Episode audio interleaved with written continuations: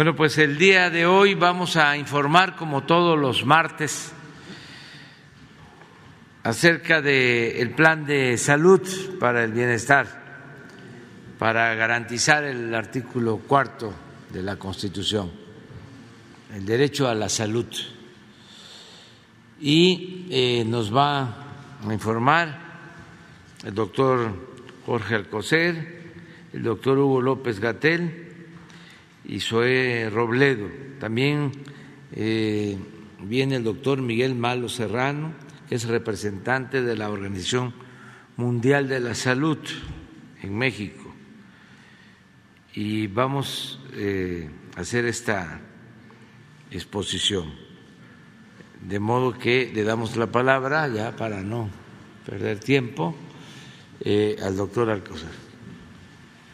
Con su permiso, señor presidente, muy buenos días a todas y todos ustedes. Hoy en el Pulso de la Salud, en que se celebra el Día Mundial de Sin Tabaco, les informaremos sobre tres temas. En principio, completaré la información sobre el número de médicos generales y especialistas con que se cuenta en nuestro país. En segundo punto, el maestro Zoé Robledo les presentará el primer corte de la Jornada Nacional de Reclutamiento y Contratación para Médicas y Médicos Especialistas, así como los avances en la regularización del personal en Nayarit, en Tlaxcala y Colima.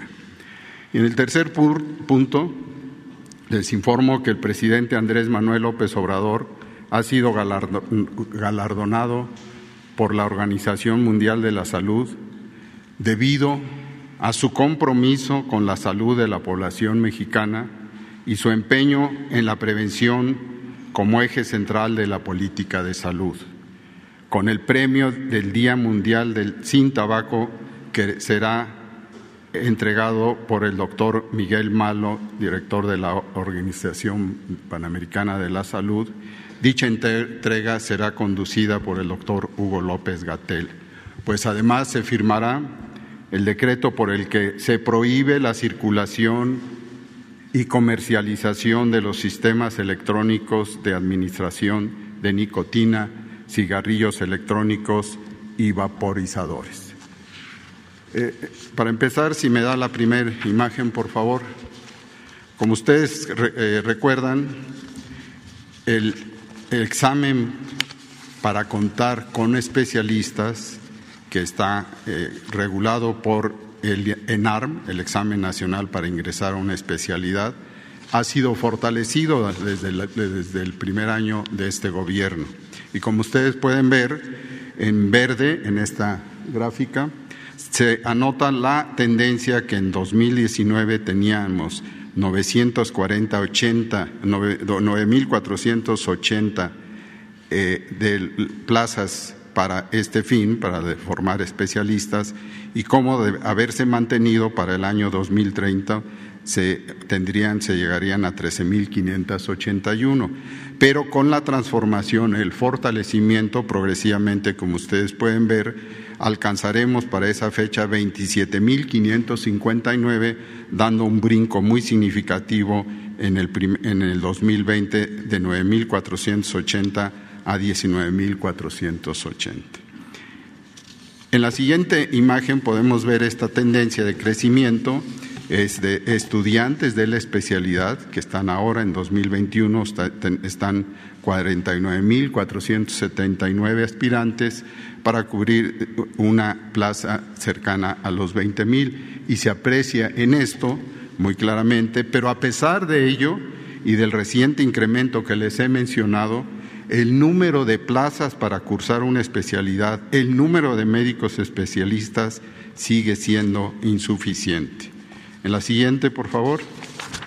Aquí les mostré hace un par de semanas que los especialistas certificados hoy en México eh, son 135 mil 46 médicos especialistas que tienen esta acreditación y como eh, su distribución aquí está en, en, toda la República y en la tabla tan solo destaco lo que ya se ha mencionado, que predomina en las grandes ciudades la ubicación de trabajo de estos especialistas. En la siguiente, por favor.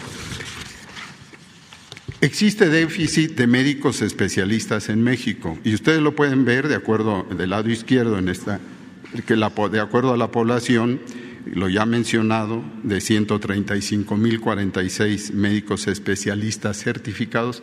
Este número lo señalé hace unos días puede aumentar hasta un 20% posiblemente porque hay algunos médicos especialistas que no han buscado la recertificación. Esta es una obligación de cada cinco años estar recertificando sus conocimientos para asegurar que lo que ellos eh, eh, indican en los consultorios, en los hospitales, sea de calidad. Y como ustedes pueden ver, las recomendaciones internacionales en ese cuadro del centro es de 230 médicos por cada 100 mil habitantes y el déficit estimado, de acuerdo a, lo a las dos eh, eh, números previos, es de 154.786 médicos especialistas para alcanzar las recomendaciones internacionales. Lo mismo en los médicos generales que podemos ver en la siguiente tabla, donde se cuantifica, hay varias este, eh, cifras, algunas se acercan a los 300 mil, pero hay médicos generales eh, certificados que están trabajando en ello, 256 mil, y el déficit, de acuerdo a las recomendaciones internacionales, que son de 230 médicos por cada 100 mil habitantes, nos da un número total actual estimado de 33.832 médicos generales para poder alcanzar dichas recomendaciones internacionales. Y en la siguiente tabla eh, les presento cómo están distribuidos esos especialistas en el país. Como pueden ustedes ver, lo encabeza el mayor número de estados o de entidades federativas donde existen más eh, eh, médicos por cada 100 mil habitantes, está Ciudad de México, Nuevo León, Jalisco y así progresivamente, tomando en cuenta que Chiapas, Guerrero y Tlaxcala ocupan el número de distribución de estos especialistas más bajo. En las dos últimas imágenes de este camino, también cuántos eh, nos ocupamos de los que están estudiando ahora. Los médicos, como ustedes saben, en las carreras de medicina son seis años y en las especialidades hay de dos a cuatro años de acuerdo a esto. Y como ustedes pueden ver en verde en esta este, gráfica, los que estudian actualmente la carrera de medicina son 153.830 en más de 60, de 70 escuelas de medicina que lo hacen. Y en cuanto a los, eh, a los médicos especialistas, son 42.008 que han iniciado su estudio y, como dije, puede este durar de dos a cuatro años. Termino con dos ejemplos, dos ejemplos que nos muestran que hay zonas de déficit todavía no solo eh, en que no contamos con los médicos, sino crítico en los recursos eh, para la atención de la salud. Y en este primer ejemplo está lo que sucede en Veracruz. Veracruz es el estado con mayor necesidad de médicos especialistas, en particular los pediatras aquí puestos, y está localizado en tres regiones donde no hay un solo pediatra, en la Huasteca, en la montaña, Papaloapan, Olmeca, y esto está anotado en rojo en, estas, en, este estado. Dichas regiones no tienen pediatras para atender a más de 2.4 millones de niños y niñas y en la última también esto sucede, como ustedes pueden ver, en Guerrero, donde el déficit se, eh, se mantiene desde luego en una, con una claridad en la montaña y en la costa grande y en la costa chista para atender, desde luego, a un número de cercano a los 873 eh, mil niños que no tienen en la región norte, Tierra Caliente, región montaña y Costa Chica pediatras. Muchas gracias por su atención.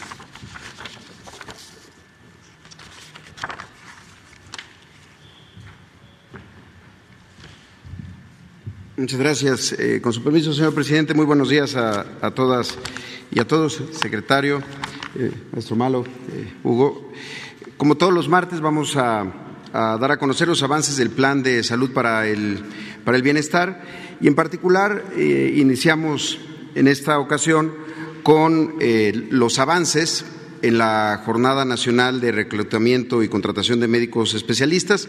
Como lo anunciamos la semana pasada, este es un esfuerzo de todas las instituciones, del IMSS, del IMSS del ISTE, de Pemex, de los institutos nacionales y del INSABI, que concentró las vacantes de los gobiernos de los estados para cubrir estas 13.765 vacantes de médicos especialistas. Son, esta información que vamos a dar a conocer son los cortes al, al 31 de, mayo. Eh, en principio, eh, Retomando la información de la semana pasada, son 13.765 plazas ofertadas. De estas hay 9.115 vacantes únicas, es decir, una vacante de una especialidad en una unidad médica en un turno, pero algunas de esas pues, pueden tener necesidades superiores a un solo médico especialista. Eh, eh, sí, al día de hoy se han registrado ya 9.275 médicos en la, en la plataforma. Cada médico puede elegir hasta tres opciones, por lo que contamos con 19.964 postulaciones. Ahora, de esas 13.765 plazas ofertadas, en este momento tenemos 4.040, que ya tienen por lo menos una postulación. Sin embargo, sigue habiendo 9.725 que no tienen ninguna postulación, que nadie ha mostrado interés por estas vacantes. Si lo vemos de esta manera, de las 4.040 vacantes que sí tienen postulaciones, 24 son de la SINSAE, que ya con esto está cubriendo el 90%, digamos, de su necesidad. Son los institutos nacionales de, Salud Pública, el Instituto Nacional de Ciencias Médicas, Nutrición, Cardiología, etcétera. 73 de estas que ya tienen postulaciones corresponden a Pemex, que, que ya está cubriendo el 63% de sus vacantes, 441 el ISTE, 907 el IMSS ordinario, 2.250 INSABI y 345 el IMSS, el IMSS Bienestar. Ahora, si podemos pasar a la, a la siguiente. Algunos datos de, la, de, los médicos y las médicas que ya se han registrado. 75% de ellos tienen entre 30 y 39 años, es decir, es probable que hayan terminado recientemente su, su especialidad. Y 51% son hombres, 48% son, son mujeres. La siguiente. Ahora, si lo vemos desde el lado también de la, de la oferta, en total son 95 especialidades y subespecialidades que, están, eh, que se necesitan en el, en el país. En seis de estas especialidades, que son las que están acá, se concentra el 66% de toda la necesidad de las instituciones. La pregunta es cuántos se han registrado de cada una de estas especialidades. Entonces, en medicina interna se necesitan 1.753 médicos y médicas y se han registrado 333, es decir, va a una cobertura del 18%. En urgencias médico-quirúrgicas se necesitan 1.728, se han registrado 450 personas, un avance del 26%.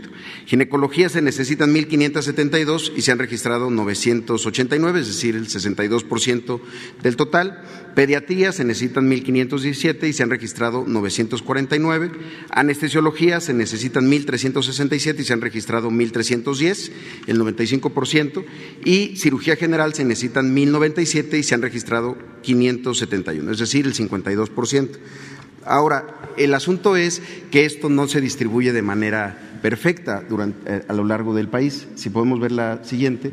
Si lo vemos acá, estas son las ciudades que concentran el mayor número de postulaciones, las entidades, perdón, no las, no las ciudades.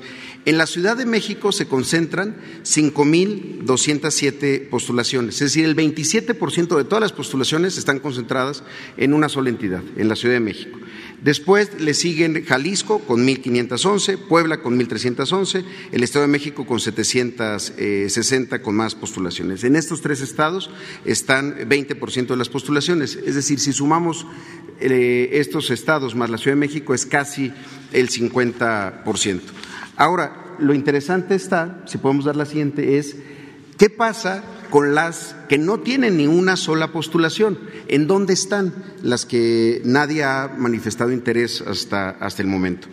De estas, 9.725 que no tienen ninguna postulación, 3.390 son eh, eh, en localidades, eh, en municipios con una población menor a 200.000 habitantes. Son municipios, para ponerles un ejemplo, como Tasco, como Cuautla, como Boca del Río o como Zacatecas, como la ciudad de Zacatecas. No necesariamente son zonas rurales, son ciudades pequeñas, pero que no están recibiendo en este momento eh, interés de, parte de los médicos que se están registrando.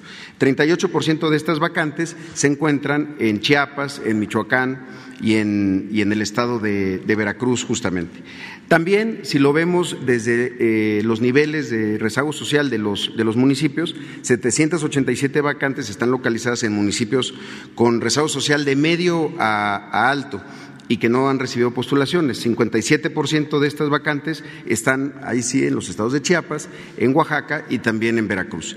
Y 573 vacantes eh, que no han recibido ninguna postulación están en municipios indígenas, eh, principalmente de los estados de Chiapas, Hidalgo y también en, en Veracruz. Ahora, si podemos pasar la siguiente.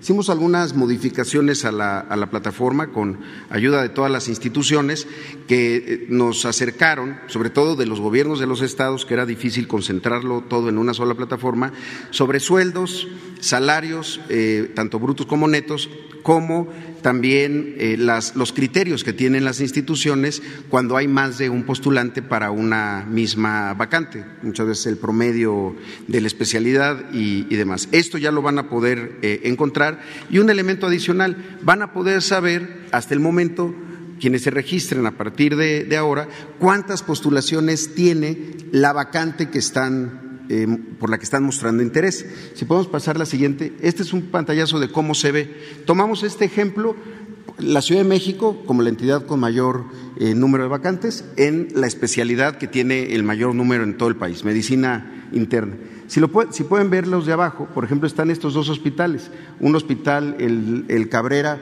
eh, de Insabi, que tiene una plaza para el turno nocturno y que ha recibido siete postulaciones o el Hospital Central Norte de Azcapotzalco de Pemex, que ha recibido 11 postulaciones. Pero aún así, hay algunos otros, eh, el Hospital General de Topilejo, allá en, Tlalpan, o el de Coajimalpa, que no han recibido ni una sola postulación.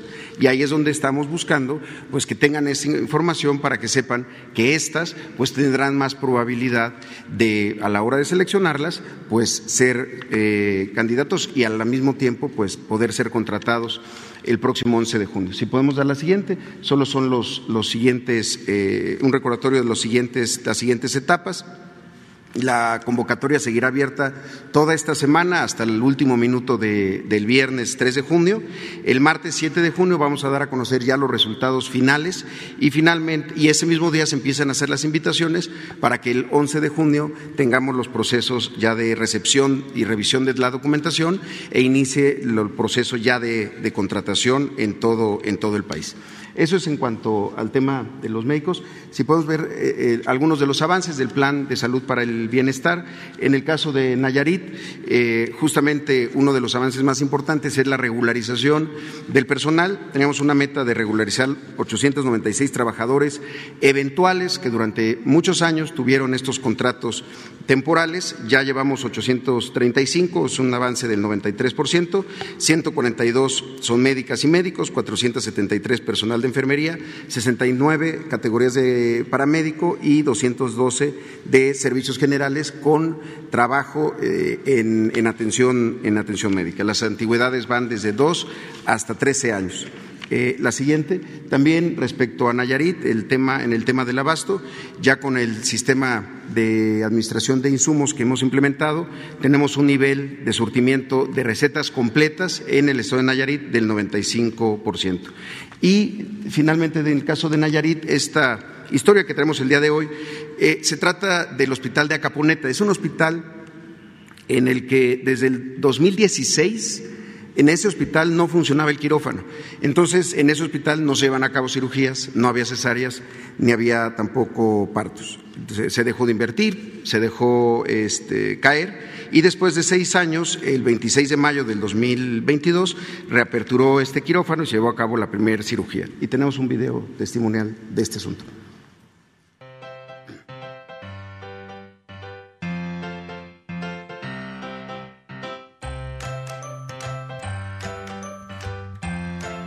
Después de seis años se reapertura nuestro quirófano en beneficio de la sociedad de aquí del municipio de Acaponeta. La gente está muy entusiasmada. El día de hoy tenemos cuatro cirugías programadas que son oclusión tubárica bilateral de mujeres de aquí de la zona serrana del municipio. Mañana contaremos con tres vasectomías y así sucesivamente la gente esperando que acudan a nuestro hospital a recibir la atención que tanto han anhelado estos años. De antemano agradecer a Star que haya reaperturado nuestro quirófano. La verdad que agradecidos con este nuevo proyecto y estamos comprometidos en salir adelante y en favor de los nayaritas. Vine aquí al hospital de Acaponeta que me realizaron una cirugía de OTB. Muy agradecidas, enfermeras, doctores, muy bueno el personal, muy atentos, muy amables y pues agradecidos con ella por su atención. Muy bien, en el caso del estado de Tlaxcala, el día de hoy hay un evento en el que eh, contaremos con la presencia de la gobernadora Lorena Cuellar Cisneros, ya para la entrega de 300 plazas, ya, personas que están contratadas, de aquellas que habían iniciado su proceso y que habían estado durante mucho tiempo como trabajadores y trabajadoras eh, eh, eventuales. También se han seguido los recorridos por los hospitales para determinar cambios en diferentes áreas para mejorar la cartera de servicios. Se realizaron visitas para fortalecer redes de apoyo y algo muy importante, se está realizando en este momento un censo de pacientes en hemodiálisis y diálisis, pues para conocer cuál es la, necesidad también del Estado. Además, se han estado haciendo trabajos particulares en casas de máquinas que recibieron equipos para instalar sistemas eh, institucionales, también del inventario de farmacias y demás. Y en el caso de Colima, que tuvimos muy buenos avances esta, esta semana, particularmente en el Hospital Materno Infantil que visitamos con el doctor Alcocer hace algunos días. Es un hospital inaugurado en 2017, pero que heredó muchísimos problemas, eh, entre ellos adeudos, problemas eh, eh, financieros allá en Colima. Ya se puso en operación el quirófano después de un año. Hay otro quirófano que esta misma semana también entra en, en operación. Es un quirófano específicamente para realizar cesáreas y algunas otras eh, eh, intervenciones. Y eh, en el hospital de Tecomán se habilitó un área de, cuneros. También, si podemos pasar la siguiente, con la gobernadora Indira Vizcaíno se han estado haciendo trabajo, sobre todo el programa de abasto emergente en Colima, que obtuvo en ese momento 66 mil piezas de medicamento en hospitales y, y las mesas de diálogo que se han instalado con los trabajadores para resolverles todas sus dudas. Además, en el hospital de Islahuacán se hizo ya la sustitución del equipo de rayos X que estaba sin funcionar y estamos trabajando de la mano con los ayuntamientos que nos están ayudando a labores de dignificación de los hospitales que tienen que ver con limpiezas, desmontes de las áreas exteriores y demás. Y les mandamos un saludo y un agradecimiento. Y aquí, para finalizar, eh, queremos presentar dos historias que pareciera que no tienen mucho que ver, pero están, están enlazadas. Una de ellas es justamente la del hospital de Islahuacán. Este hospital general de Islahuacán nació en 1982, justamente cuando, eh, eh, cuando se estaba ampliando la cobertura del programa IMSS Coplamar.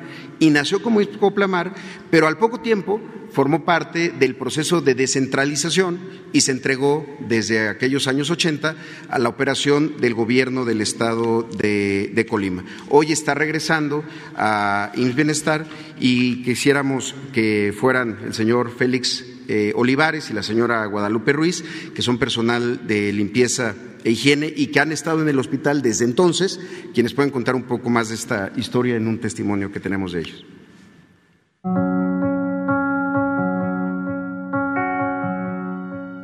Antes pues tenía muchos servicios, estaba bien equipado. Pues fue desapareciendo el quirófano, eh, la sala de expulsión. Antes era, había este, ah, cirugías y todo, y ahorita no tenemos prácticamente de eso nada. No, pues sentía uno este, pues tristeza y todo de ver que, que, que todo iba disminuyendo. El hospital fue iniciado cuando fue presidente de la República José López Portillo en el año 1982. Aquí empezó con, con este, el programa de Iscoplamar, que quiere decir este, para grupos deprimidos en, en, zonas marginadas. Y había mucho, mucho medicamento. De ahí cambió de Iscoplamar a, este, a Secretaría de Salud. Ya fuimos viendo que pues todo fue bajando.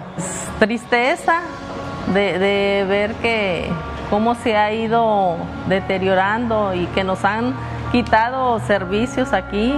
Pero ahorita con estos cambios que se van a dar, estamos viendo que se va a mejorar mucho el municipio en bien de la comunidad. Se vuelve a pasar al IPS y si ya vivimos antes, este, ahorita lo vamos a volver, como quieres, a volver a, a vivir otra vez, pero ya con mejorías. Yo tengo la esperanza de que esto sea mejor y que regrese a lo de antes.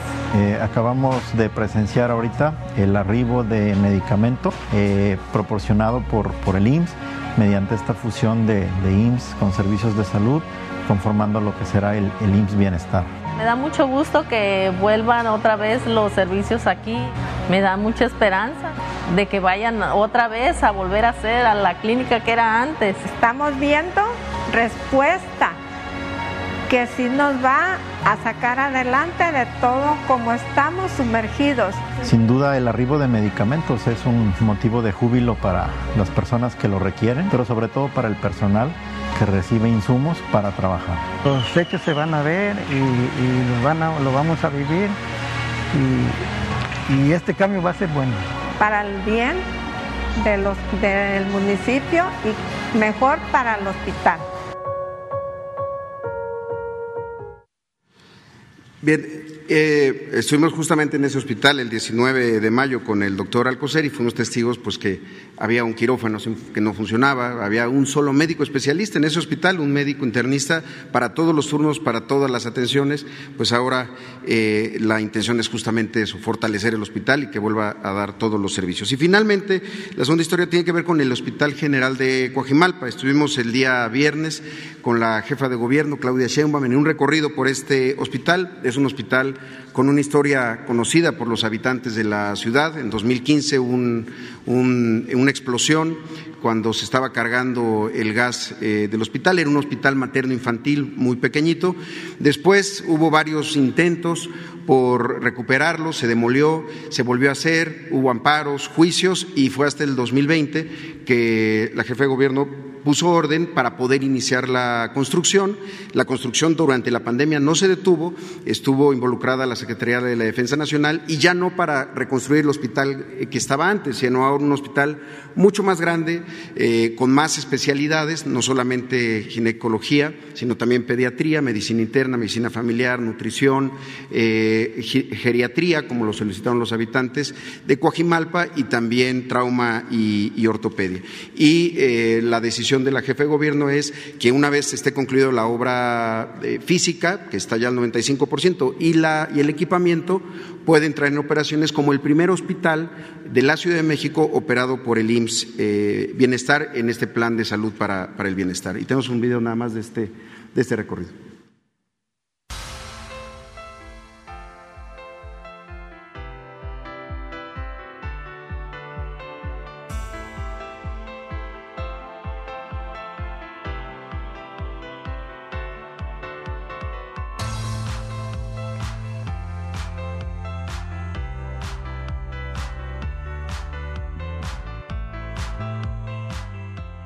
Hemos tomado la decisión de manera muy importante de que el sistema de salud de la Ciudad de México sea parte del proceso de federalización que, ha, eh, encabeza hoy el presidente de la República y que es uno de los programas principales para garantizar el derecho a la salud de nuestro país. El Hospital Coajimalpa, el Hospital General Coajimalpa, está ya en su etapa final de conclusión, está al 95% de avance, se están adquiriendo ya todos los equipos, de tal manera que en alrededor de dos meses ya estará operando completamente este hospital.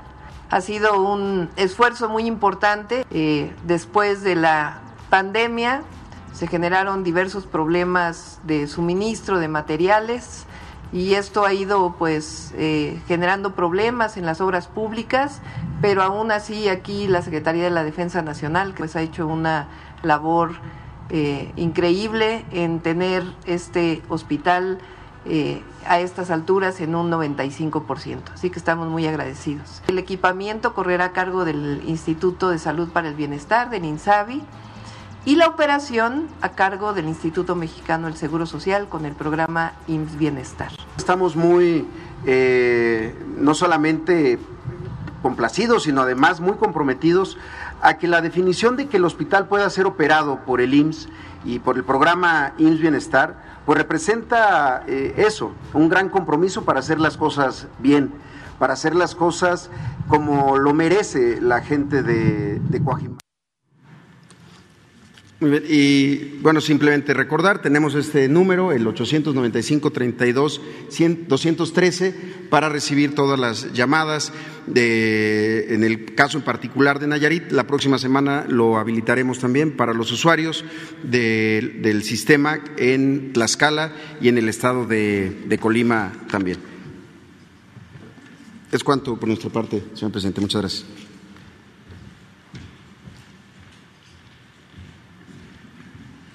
Con su permiso, señor presidente. Maestro, buenos días. Doctor Miguel Malo, querido Sobe.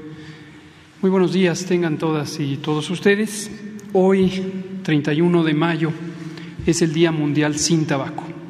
Este día fue establecido en 1987 por la Organización Mundial de la Salud para que en todo el mundo, todas las poblaciones, tengamos claridad de los estragos tan dañinos, tan grandes, que causa a la salud y a la vida y al bienestar de las personas, las comunidades y las sociedades, el tabaco. No existe dosis saludable de tabaco, ninguna, ni la más mínima cantidad es benéfica para la salud. Es invariablemente dañina para la salud. De hecho, el tabaco es uno de los ejemplos más claros y más consistentes de productos dañinos para la salud. Tampoco hay forma de administración alguna que pueda ser benéfica. Los nuevos productos del tabaco, como los vapeadores y los cigarrillos electrónicos, igual que en su momento fueron los cigarrillos mentolados, los cigarrillos ligeros, los cigarrillos eh, mm, aclarados, son productos del tabaco que son dañinos para la salud, causan enfermedad, múltiples enfermedades, causan muerte, una enorme cantidad de muertes en todo el mundo. Hace algunas eh, semanas eh, el presidente López Obrador, en respuesta a una pregunta de alguna de ustedes, se comprometió a que presentaríamos información sobre los vapeadores y los cigarrillos electrónicos y encontramos que el mejor momento era precisamente hoy, el Día Mundial sin Tabaco. Entonces, en la siguiente sección que me ha pedido el doctor Alcocer eh, coordinar con la venia del señor presidente, vamos a tener tres elementos. Voy a presentar alguna información sobre por qué los vapeadores y los cigarrillos electrónicos también son dañinos y probablemente son más dañinos que los productos convencionales del tabaco, como cigarros, cigarrillas, pipas, etcétera. Enseguida, el doctor Miguel Malo Serrano, quien es el representante en México de la Organización Panamericana de la Salud y de la Organización Mundial de la Salud, tendrá a bien entregar el premio que emite el director general de la Organización Mundial de la Salud, el doctor Tedros Ghebreyesus. Este es un premio especial que emite el director de la OMS a muy pocos países, personas organizaciones que, con motivo del Día Mundial del Tabaco, se les reconoce acciones decididas para controlar el tabaco en el mundo. Y en esta ocasión, el presidente Andrés Manuel López Obrador, como jefe del Estado mexicano, es quien ha recibido este reconocimiento. Lo entregará físicamente el doctor Miguel Malo. Y lo último es un elemento muy importante que hará historia seguramente en el control de tabaco en la región y en el mundo, además, claro, de México. El presidente firmará hoy el decreto que prohíbe la circulación y comercialización de los nuevos productos del tabaco, conocidos popularmente como vapeadores y cigarrillos electrónicos. Si me pasa la primera. Como ya decíamos, el tabaco daña la salud en todas sus presentaciones. No hay manera de que el tabaco sea benéfico y el tabaco debe ser evitado por todas las personas. Consumir tabaco daña la salud y puede causar la muerte. Los nuevos productos, y aquí voy a empezar a explicar la motivación del decreto que se ha hecho mención, existen nuevos productos del tabaco. Estábamos acostumbrados a formas ancestrales de consumo del tabaco, eh, quemándolo eh, en cigarrillos, pipas, etcétera. También formas de consumir el tabaco eh, masticándolo y esas formas ancestrales del tabaco en su momento usaban la planta de manera directa. La planta en sí misma, Nicotiana tabacum, es una planta que tiene productos tóxicos y tiene productos aditivos, adictivos, causan adicción. Pero durante la primera parte del siglo XX creció una poderosa industria que se ha enriquecido enormemente en todo el mundo, que además de tener ese producto directamente de la planta, le fue añadiendo aditivos, aquí sí, eh, sustancias adicionales para hacerlo más apetecible, más adictivo, causar mayor adicción y otras propiedades. Y esas sustancias, adicionalmente a las que ya contiene la planta del tabaco, son también dañinas para la salud y son en buena medida responsables de las distintas enfermedades que causa el tabaco. La adicción se ha ido extendiendo por todo el mundo, sigue en una fase creciente en algunos países. Afortunadamente, en la última eh, tercio del siglo XX, muchos países empezamos a tomar acciones para reducir la adicción al tabaco y se ha reducido eh, el consumo de estos productos.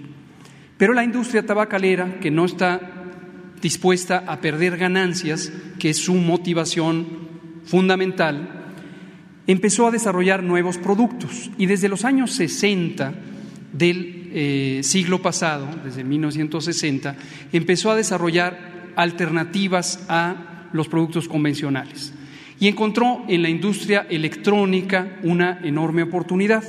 Y así inventó lo que hoy conocemos como cigarrillos electrónicos o y vapeadores que se pueden describir de manera general como artefactos, aditamentos dispositivos electrónicos que lo que hacen es, en vez de quemar el tabaco para que las personas adictas y consumidoras respiren humo de tabaco, vaporiza el tabaco cuando se encuentra en fase sólida, porque lo calienta y emite vapores de las distintas sustancias adictivas y tóxicas, o extraen las sustancias del tabaco y las ponen en un líquido eh, aceitoso y después con un mecanismo electrónico hacen que eso libere vapores que las personas los inhalan, los consumen y desde luego les dañan a los pulmones y otros órganos que ahorita comentaré. Estos nuevos productos son relevantes para la industria del tabaco porque se está reduciendo el consumo de tabaco en algunos países y hay dos grandes estrategias de la industria del tabaco. Llevarse la adicción a países que tienen menor fuerza, menor capacidad de regular, por ejemplo, en algunos continentes como Asia y África, y además empezar a reclutar a potenciales adictos al tabaco desde edades más tempranas. Y esto es algo que queremos dejar muy enfáticamente destacado. Hoy la industria del tabaco amenaza a la niñez, amenaza a la adolescencia, porque con estos nuevos productos electrónicos, que son de gran interés para la niñez, están logrando que desde edades muy tempranas, siete años, ocho años, nueve, diez, once años, niñas y niños de primaria empiecen a explorar los productos del tabaco que son invariablemente dañinos y adictivos. Y esto lo está haciendo de una manera abierta, grosera, pero también disfrazada, como suele hacer la industria del tabaco, con un discurso engañoso.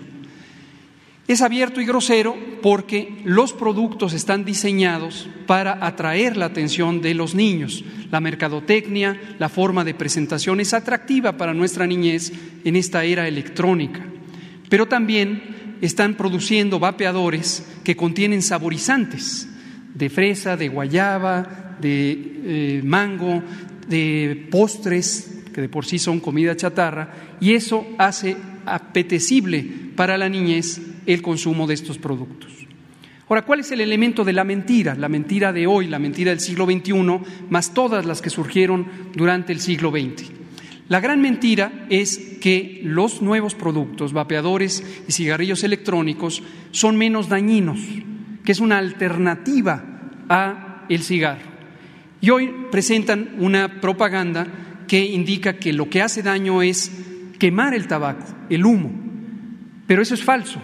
También el vapeo, también los vapores que producen vapeadores y cigarrillos electrónicos son dañinos para la salud. Pero no solo eso. La segunda cosa de la mentira es que plantean que los vapeadores y cigarrillos electrónicos son una medida útil para dejar de fumar. Esto es falso hay evidencia de que los vapeadores no solo no ayudan a dejar de fumar, sino que inducen la adicción al tabaco. Y hoy tenemos lo que llamamos técnicamente la epidemia dual, que es epidemia de vapeo y epidemia de consumo de productos convencionales, porque reclutan a las niñas y niños y después estos son los consumidores de vapeadores y de productos convencionales ya en la edad más eh, avanzada. Vamos a presentar aquí eh, algunos elementos en esta imagen. Básicamente era para mostrar que existen estos dos nuevos productos, los vapeadores y los eh, productos del tabaco calentado, pequeñas diferencias tecnológicas y pero desde luego causan estos mismos efectos adversos. Ahora, afectan a múltiples poblaciones, como ya digo, porque aumentan la probabilidad de fumar tabaco, aumentan el riesgo de que las dosis de tabaco que tiene, las dosis de nicotina y otros productos adictivos que tienen vapeadores y cigarrillos electrónicos, hacen más eh, rápida la adicción a los productos de tabaco. Genera además contaminación adicional, y esto no es, no es eh, menor, porque la contaminación es por exposición directa. Alguien vapea en un espacio público y entonces está contaminando a quienes le rodean o alguien vapea en la casa, un adulto, por ejemplo, vapea en la casa y está contaminando a sus hijos e hijas menores.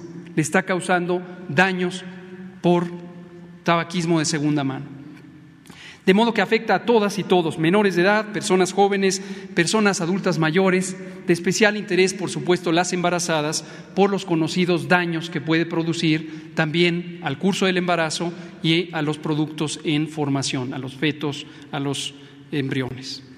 Si me pasan la siguiente, esta es solo para ilustrar lo que ya digo de la mercadotecnia dirigida a niñas, niños y adolescentes, y seguramente todo el mundo ha visto la propaganda que filtran todavía en revistas, en medios electrónicos, como si se tratara de un producto saludable. Pero la orientación a niñas y a niños es palpable.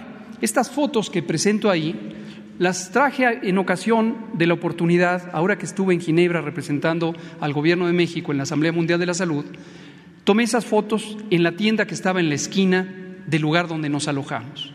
Es decir, a plena luz del día hay en la vitrina de las tiendas estos anuncios de vapeadores de múltiples sabores, que ahí pueden ver ustedes, hay de menta, hay de guayaba, hay de papaya, hay de fresa, hay de otras cosas. Pero además, la disposición de los eh, anuncios la ponen deliberadamente a una altura que la puede ver un niño pequeño de 5 o 6 años y tiene figuras eh, infantiles alusivas, colores atractivos, etcétera, etcétera. ¿Cuál es la situación en México? En México se han ido aposentando los vapeadores, los nuevos productos.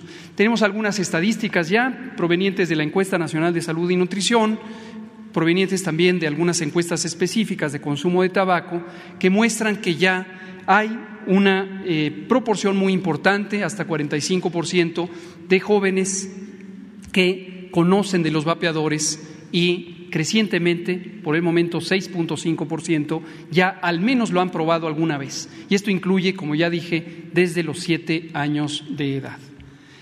Ahora, ¿cuáles son los daños a la salud? Y esto es importante visualizarlo.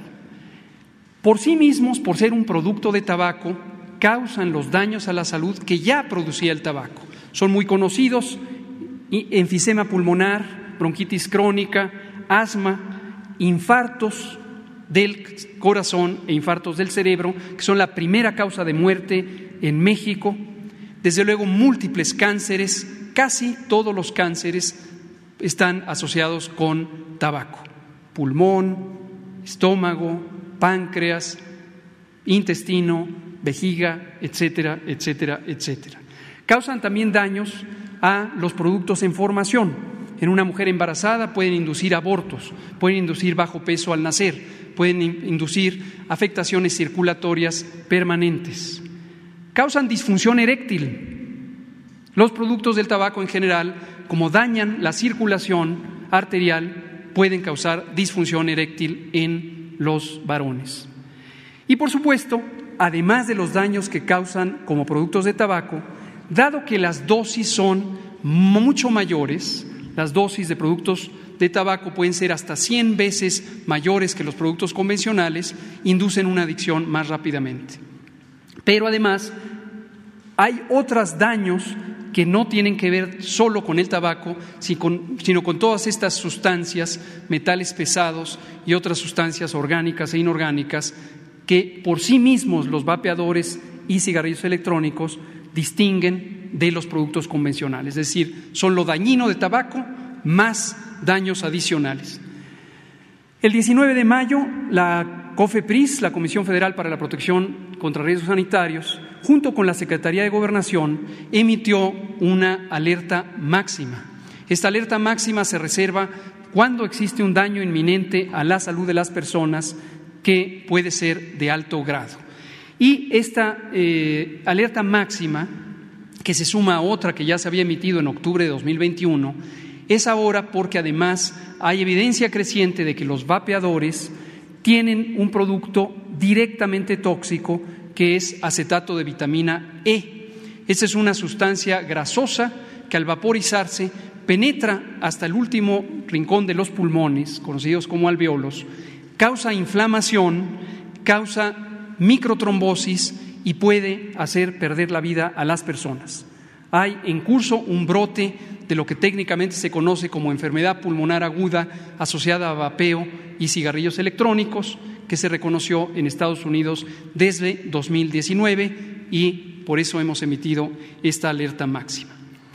Termino con esta exposición eh, diciendo que desde que eh, empezaron estos elementos de evidencia, hemos emitido estas alertas. La que ya habíamos emitido, perdón, no fue octubre, sino noviembre de 2021, y ahora esta alerta máxima el 19 de mayo de este año. Y hemos estado haciendo operativos de verificación sanitaria a través de la COFEPRIS. También, como se sabe, el presidente emitió un decreto el pasado 22 de octubre de 2021 para prohibir la importación y exportación de vapeadores y cigarrillos electrónicos y de sus cartuchos y mezclas necesarias para utilizarlos. Pero el punto es que esto ha sido insuficiente. Ha sido insuficiente porque en el territorio nacional, al interior de la República, siguen circulando y comercializándose los productos que son ya prohibidos para su importación. Y esto es porque la industria del tabaco, en cuanto visualizó la existencia del decreto y antes de que se lograra ejecutar la prohibición en los puntos aduanales, marítimos, terrestres y aéreos, empezó a abastecerse y mantuvo además una violación a las disposiciones del decreto mediante comercio electrónico. Mediante plataformas de Internet se siguió comercializando los productos del tabaco que llegaban por envíos de paquetería hasta los domicilios de las personas adictas y consumidoras. Y es por esto, y con esto termino, al recordar en la siguiente que todos los productos de tabaco son inseguros, vapeadores, cigarrillos electrónicos, tabaco calentado o los productos convencionales, pero es por esto que el presidente ha decidido emitir este nuevo decreto que ahora firmará, que prohíbe ya no solo, como ya está en vigor, la importación y exportación, sino también la circulación y la comercialización de estos nocivos productos en el interior de la República. Con el permiso del presidente, le vamos a dar la palabra entonces ahora al doctor Miguel Malo Serrano, quien explicará la importancia del reconocimiento y lo entregará en manos del señor presidente. Doctor.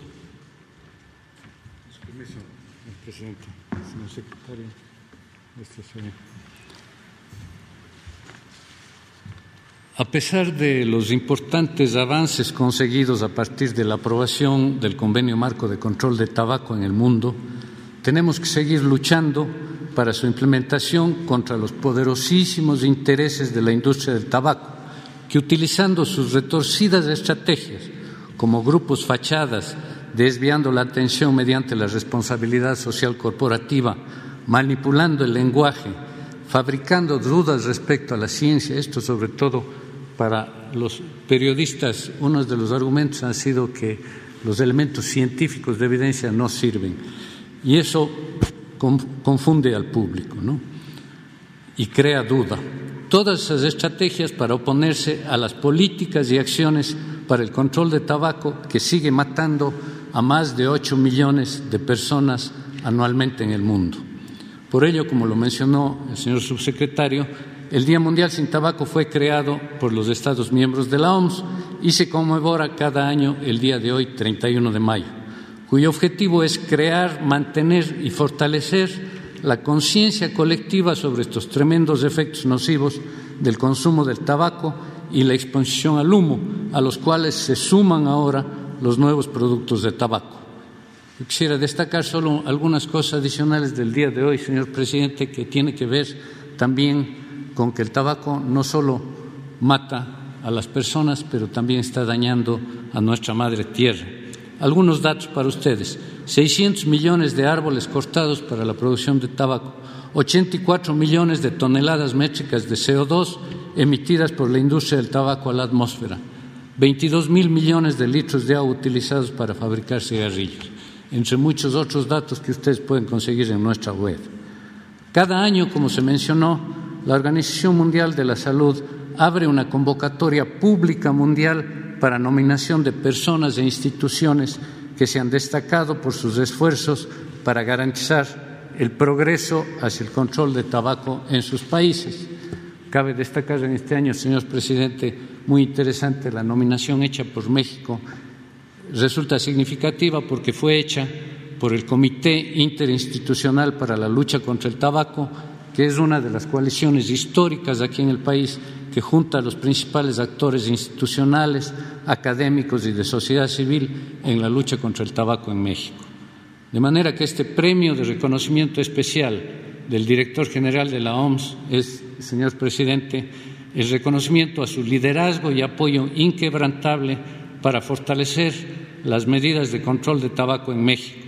Sus gestiones llevaron a la aprobación unánime de la reforma de la Ley General de Control de Tabaco en el 2021, que ha resultado en la prohibición total de la publicidad, promoción y patrocinio del tabaco, así como la creación de ambientes libres de humo en todo el país. Es también un reconocimiento, señor presidente, a su gestión reafirmando la importancia del control de tabaco y, sobre todo, asegurando permanentemente que el derecho a la salud de la población mexicana está por encima de los intereses del mercado. Y las medidas, una de las que van a tomar ustedes ahora, le digo, señor presidente, es para nosotros en la región esas medidas de control de nuevos productos de tabaco un referente, porque es un ejemplo de política para precautelar y proteger la salud y el bienestar principalmente de niños, niñas y adolescentes, a los cuales, como ya mencionó el subsecretario, y creo que no hay que dejar de decirlo con su nombre, señor presidente, perversamente a niños, niñas y adolescentes está orientado el marketing de la industria tabacalera y de los nuevos productos de tabaco. Por ello, señor presidente, me honro en nombre del doctor Pedros y de nuestra directora de la Organización Panamericana de la Salud, la doctora Caricia Etienne, entregarle, me permite, eh, el presente que, que es así. Día Mundial sin Tabaco, 31 de mayo de 2022. Premio de reconocimiento especial del director general a la contribución para el control mundial del tabaco, otorgada al presidente de los Estados Unidos mexicanos, señor Andrés Manuel López Obrador. Muchísimas gracias.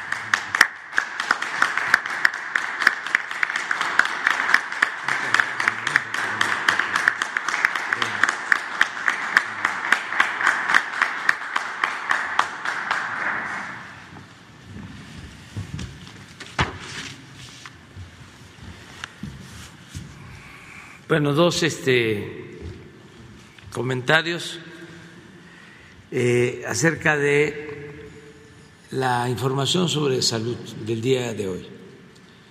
En primer lugar, eh, subrayar la eh, importancia que tiene el internalizar el déficit de médicos. Déficit es una palabra técnica, un término técnico que se traduce o el sinónimo es eh, la falta, es lo que falta, eso es déficit. Y superávit es lo que sobra. Entonces, a nosotros nos faltan médicos, porque como comentábamos ayer, así como causó estragos la política neoliberal en lo económico, en lo político, en todos los órdenes de la vida pública, dañó mucho en lo social. Y esta política neoliberal que es equivalente a dejar todo al mercado, a privatizar, a pensar nada más en el lucro, nos afectó en lo educativo y en lo que tiene que ver con la salud, porque en este periodo se dejaron de formar médicos y ahora no tenemos los que necesitamos. Y me gustaría que se volviera a poner la lámina sobre el déficit de médicos especialistas en México, porque nuestros adversarios dicen que no, que sí hay médicos. Y se estima que nos faltan 154 mil 786 especialistas. Ese es el déficit. En médicos generales la cantidad es menor, se pueden poner la lámina.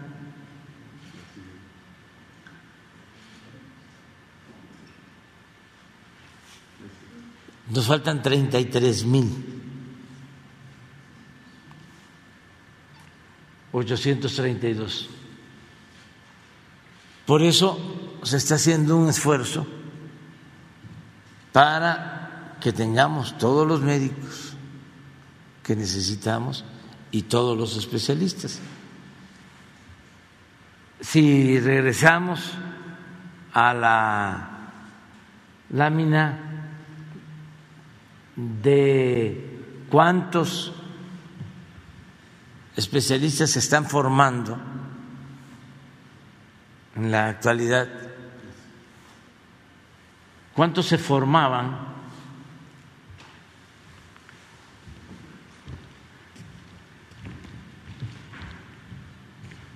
cuando llegamos y cuánto se están formando ahora, el doble.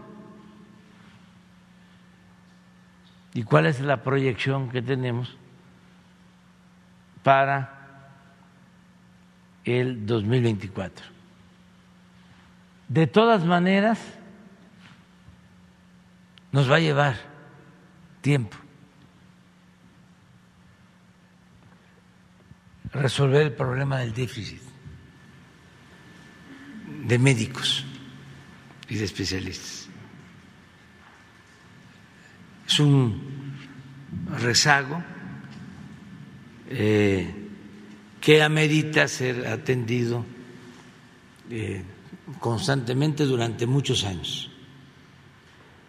Son de esos eh, daños, de esas herencias que nos dejó la política neoliberal, esta idea de vamos a poner al mercado la educación, vamos a poner al mercado la salud y considerar la educación y la salud como una mercancía que pueda ser adquirida por el que tiene para comprar la educación o los servicios de salud. Por eso hablamos de que ni la educación ni la salud son privilegios, son derechos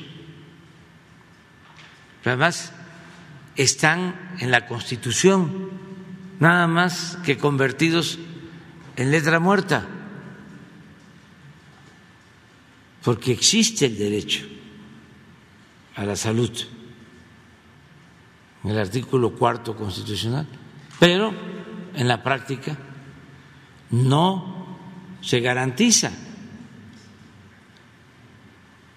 La mitad de nuestra población no tiene seguridad social. Por eso el plan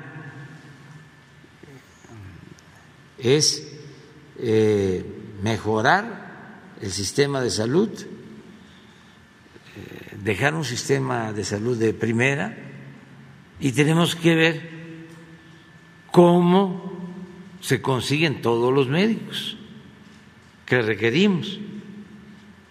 Por eso resulta eh, una exageración, por decir lo mínimo, cuando hablamos de que eh, vamos a traer, porque solidariamente el gobierno de Cuba nos ofrece que pueden venir 500 médicos y los conservadores, quienes fueron alcahuetes de toda esta decadencia, pegan el grito al cielo diciendo qué barbaridad.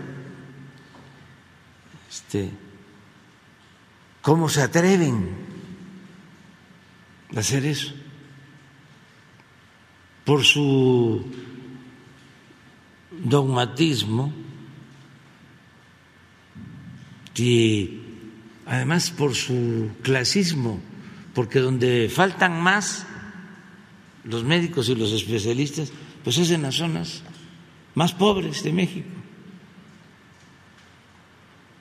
unas zonas marginadas, apartadas. Ahí no hay especialistas. Y ahora lo estamos viendo con la convocatoria. Y aprovecho para este, seguir eh, llamando a los médicos a que nos ayuden. ¿Dónde se apuntan más? Pues en las ciudades. ¿Dónde no hay este, apuntados, inscritos para ir a Chiapas, para ir a Veracruz, para ir a Oaxaca, donde no hay. Creo que este doctor Alcocer hablaba de que en esas tres regiones de Veracruz no habían pediatras. En, es en Guerrero. En Guerrero 3 y en Veracruz. Ahí las tres. En tres regiones. La Huasteca, la montaña y el Papaloapa.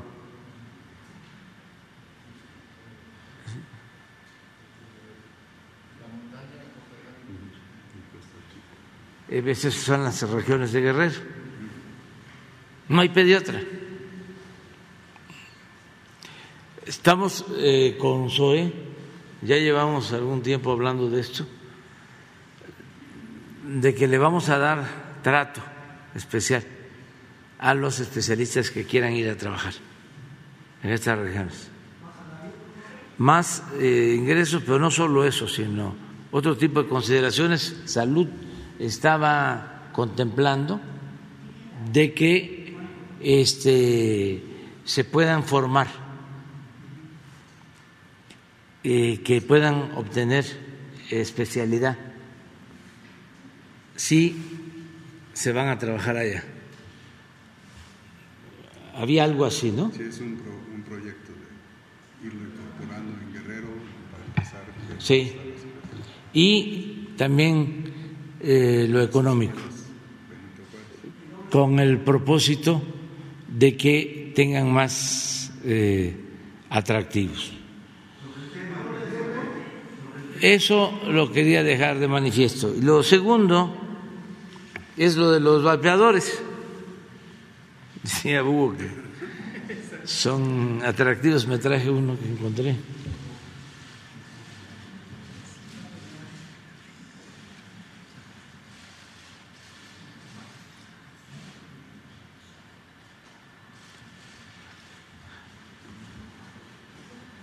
Pregunté, vale 300 pesos. Se lo consumen en una semana, o sea que nada más de eh, son 1.200 pesos al mes. Pero eh, fíjense el color, el diseño. Y independientemente del decreto que vamos a firmar para que no se permita la venta, este es poner el tema sobre la mesa, porque estoy seguro, me dejo de llamar Andrés Manuel, que la mayoría de las madres y de los padres no saben del daño que ocasiona. Es un asunto de información. Da hasta cierto prestigio.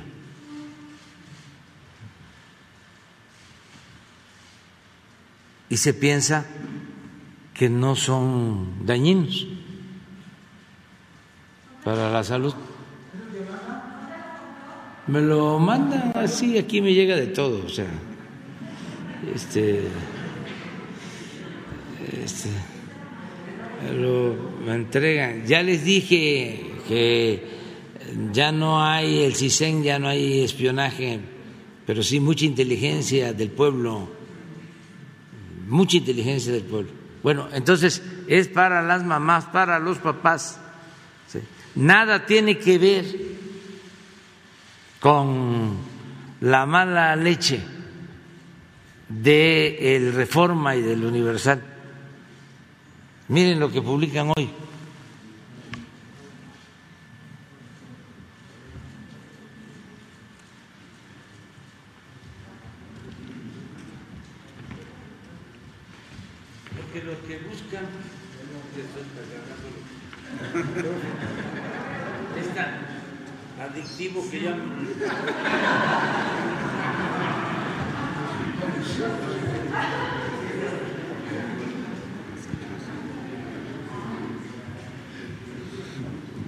Aprietan a fumadores porque quieren este eh, echarnos encima, ¿no? A los fumadores son de lo más obvio nuestros adversarios, ternuritas, hasta nos ayudan por eso. Esto es distinto, esto es una iniciativa de ley de los legisladores para espacios abiertos. Pero este es, ah, este es el, el reforma, ¿no? Ah, miren el universal.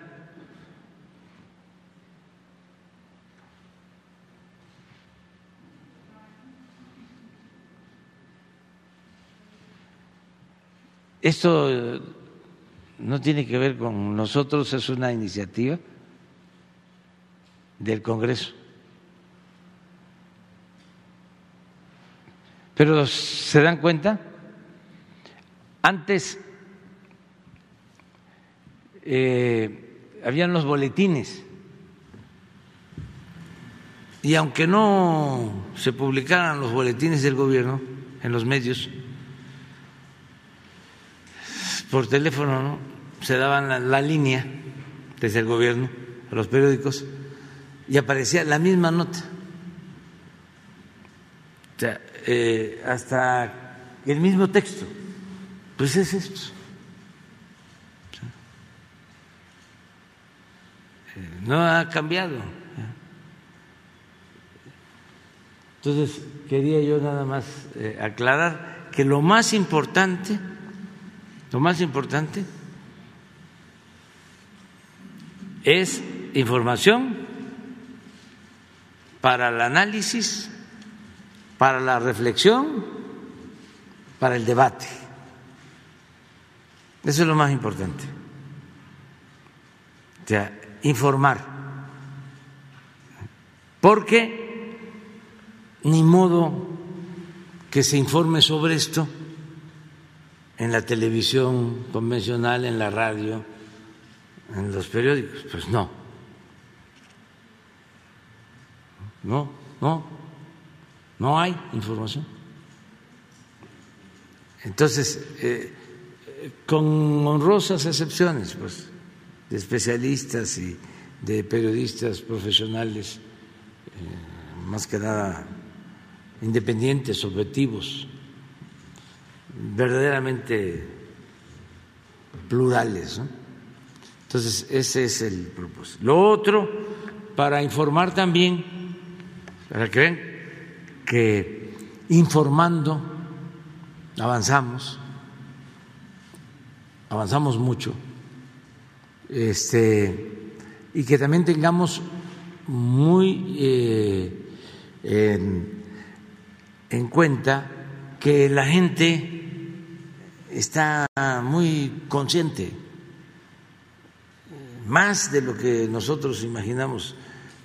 Y cuando eh, en algunas ocasiones, o en varias, o en muchas ocasiones, cuando nosotros vamos a eso ya vienen.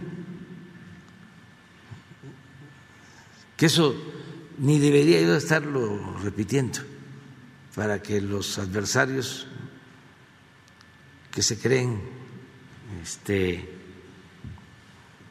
sábelo todo, ¿no? Eh, sigan con su idea de que el pueblo no existe y de que el pueblo es tonto, cuando tonto es el que piensa que el pueblo es tonto, que son sabiondos los este, académicos, no me estoy refiriendo eh, solo a los científicos, no, a los que tienen una licenciatura, tienen una maestría, tienen un doctorado,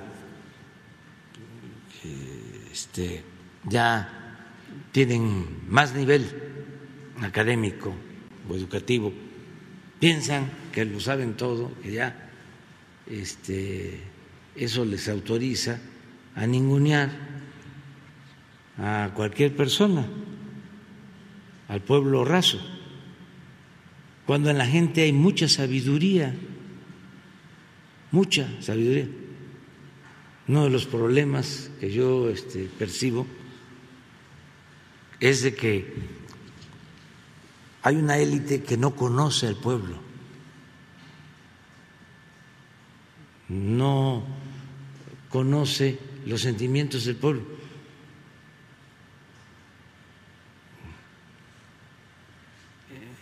Y tampoco le tiene amor al pueblo. Entonces, eh, viven en una burbuja. Entonces, por eso es el predominio de ese pensamiento retrógrada, antipopular. Pero quiero mostrarles que antier que pasé por Tlalpan vi Sí, pero vamos y ahorita firmamos. Vi esto de una gasolinera o gasolinería aquí en la Ciudad de México, que es donde eh, se respetan menos los precios en la ciudad. Pero en esta gasolinería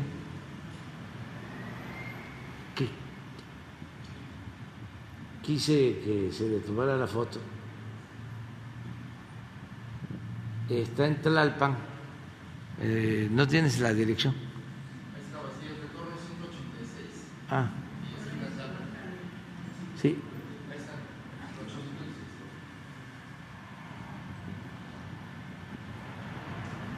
Tlalpan el retorno 800. Miren la fila. de carros.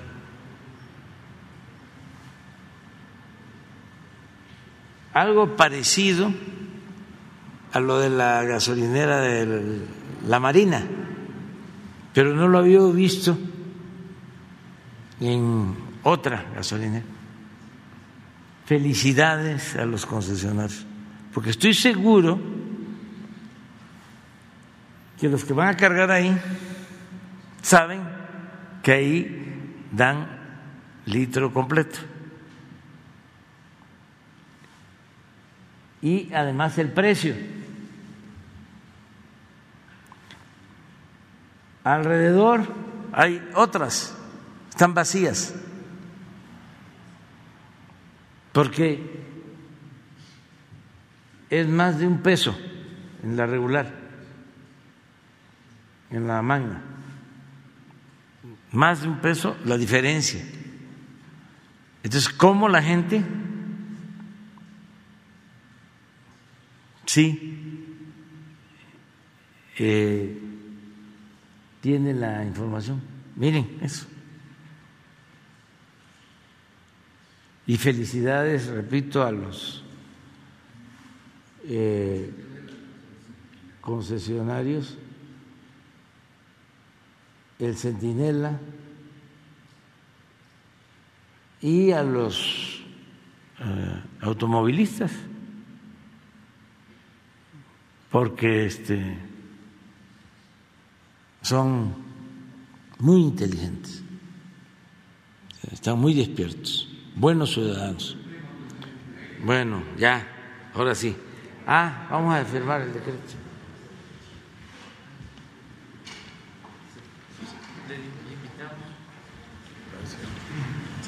Muchas gracias a la organización.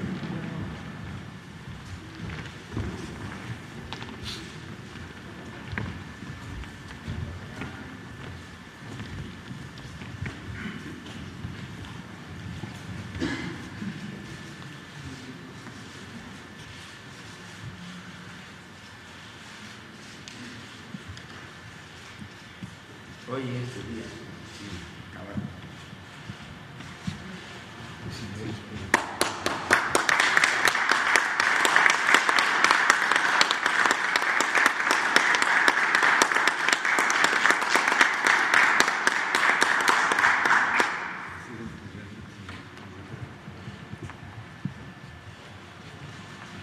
Muchas gracias, muchas gracias. Bueno, vamos, están pendientes, quedaron ayer porque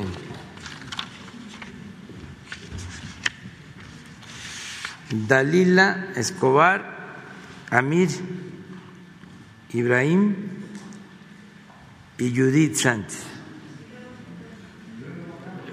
Luego tú, tú, tú también. Y tú. A ver, ahí acuérdense, no nada más. Ayúdenme.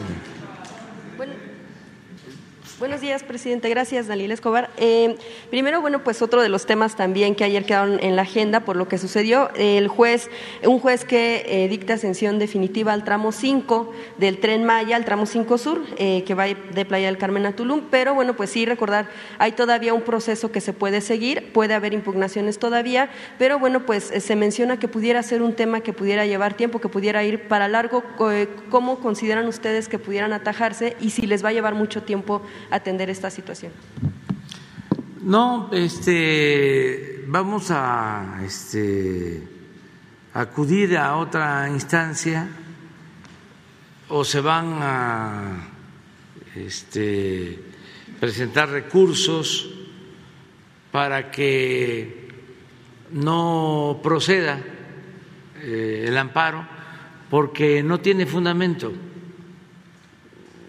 Este es un asunto politiquero de quienes no quieren que se lleve a cabo la obra, son pseudoambientalistas financiados por grandes empresas, sobre todo del turismo, y también por gobiernos extranjeros. Hay ambientalistas financiados por el gobierno de Estados Unidos. Es una demanda permanente que tenemos. Y eh, vamos a poder cumplir, porque eh, a ver si pones de nuevo el, el plano del tren Maya. Estamos hablando de un tramo exactamente donde hay más dinero.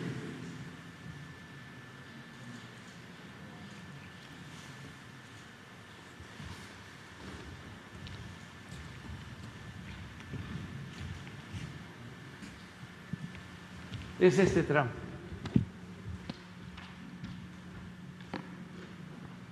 Son 1.500 kilómetros y estos 50, pero aquí es donde están los intereses. Ahí está Escaret, ahí está Vulcan, una empresa estadounidense que está causando una catástrofe ecológica. Sí, la empresa es Califa, pero Calica, pero la matriz en Estados Unidos es Vulcan. Eh, ¿Por qué no pasas el video? Todo esto por información también para el juez y para los ambientalistas auténticos que no ven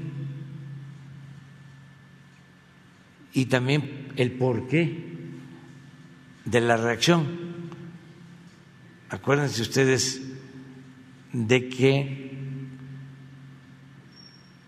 lo de reaccionarios viene de reacción. ¿Mande?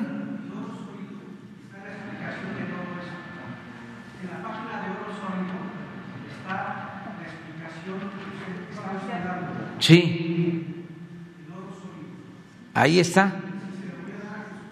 Ah, bueno. Sí, y hay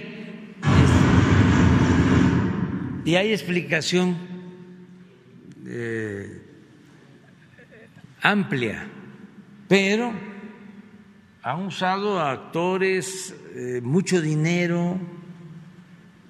Este, miren, eh, ah, ¿por, qué no te acercas más?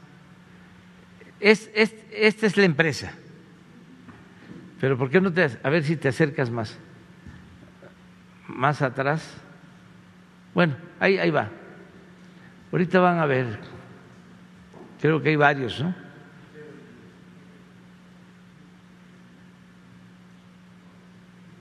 Todo eso son como 2.600 hectáreas.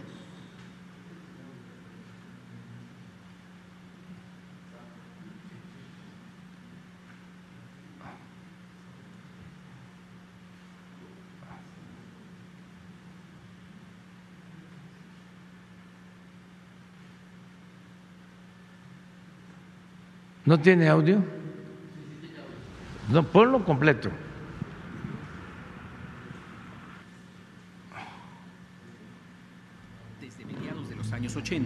Mire, mire, a ver, si te paras en la, primera. Regrésala. Nada más quiero. Aquí está. Este es el trazo, si no me equivoco, del, del tren. Insignificante. Ese, ese que va aquí, exactamente. Este es el trazo.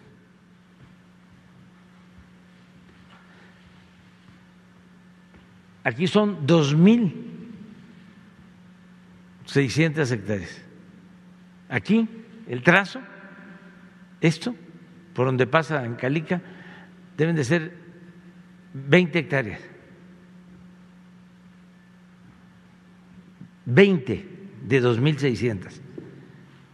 Miren lo que no ven los ambientalistas y lo que está en el fondo del asunto. Ahora sí, con todo. A mediados de los años 80, el Caribe de Quintana Roo ha sufrido un devastador impacto ambiental causado por megaproyectos y actividades industriales contrarias a la vocación turística de la zona.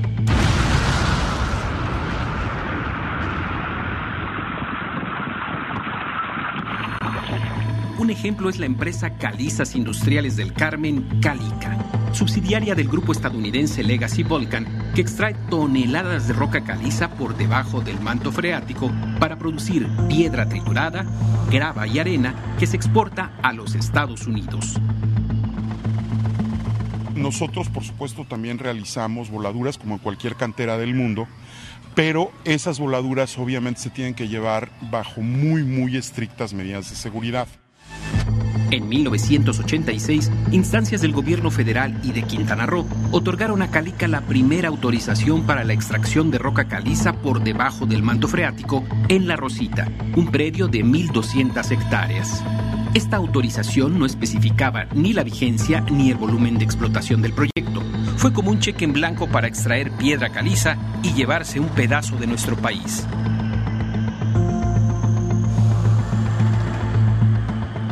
De 40, 50 viajes porque la empresa nos exigía, nos exigía hacer 30 mil toneladas a todos los compañeros dentro de la empresa diariamente en cada turno.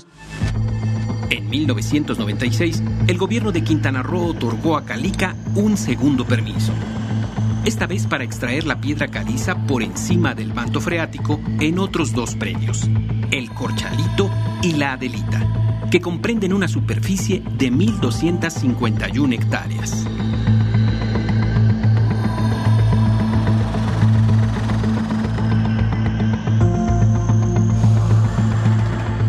30 de noviembre del 2000, justo un día antes del fin del gobierno de Ernesto Cedillo, el Instituto Nacional de Ecología, dependiente de la Semarnat de Julia Carabias, autorizó por 20 años la explotación de roca caliza en los mismos predios, ahora también por debajo del manto freático.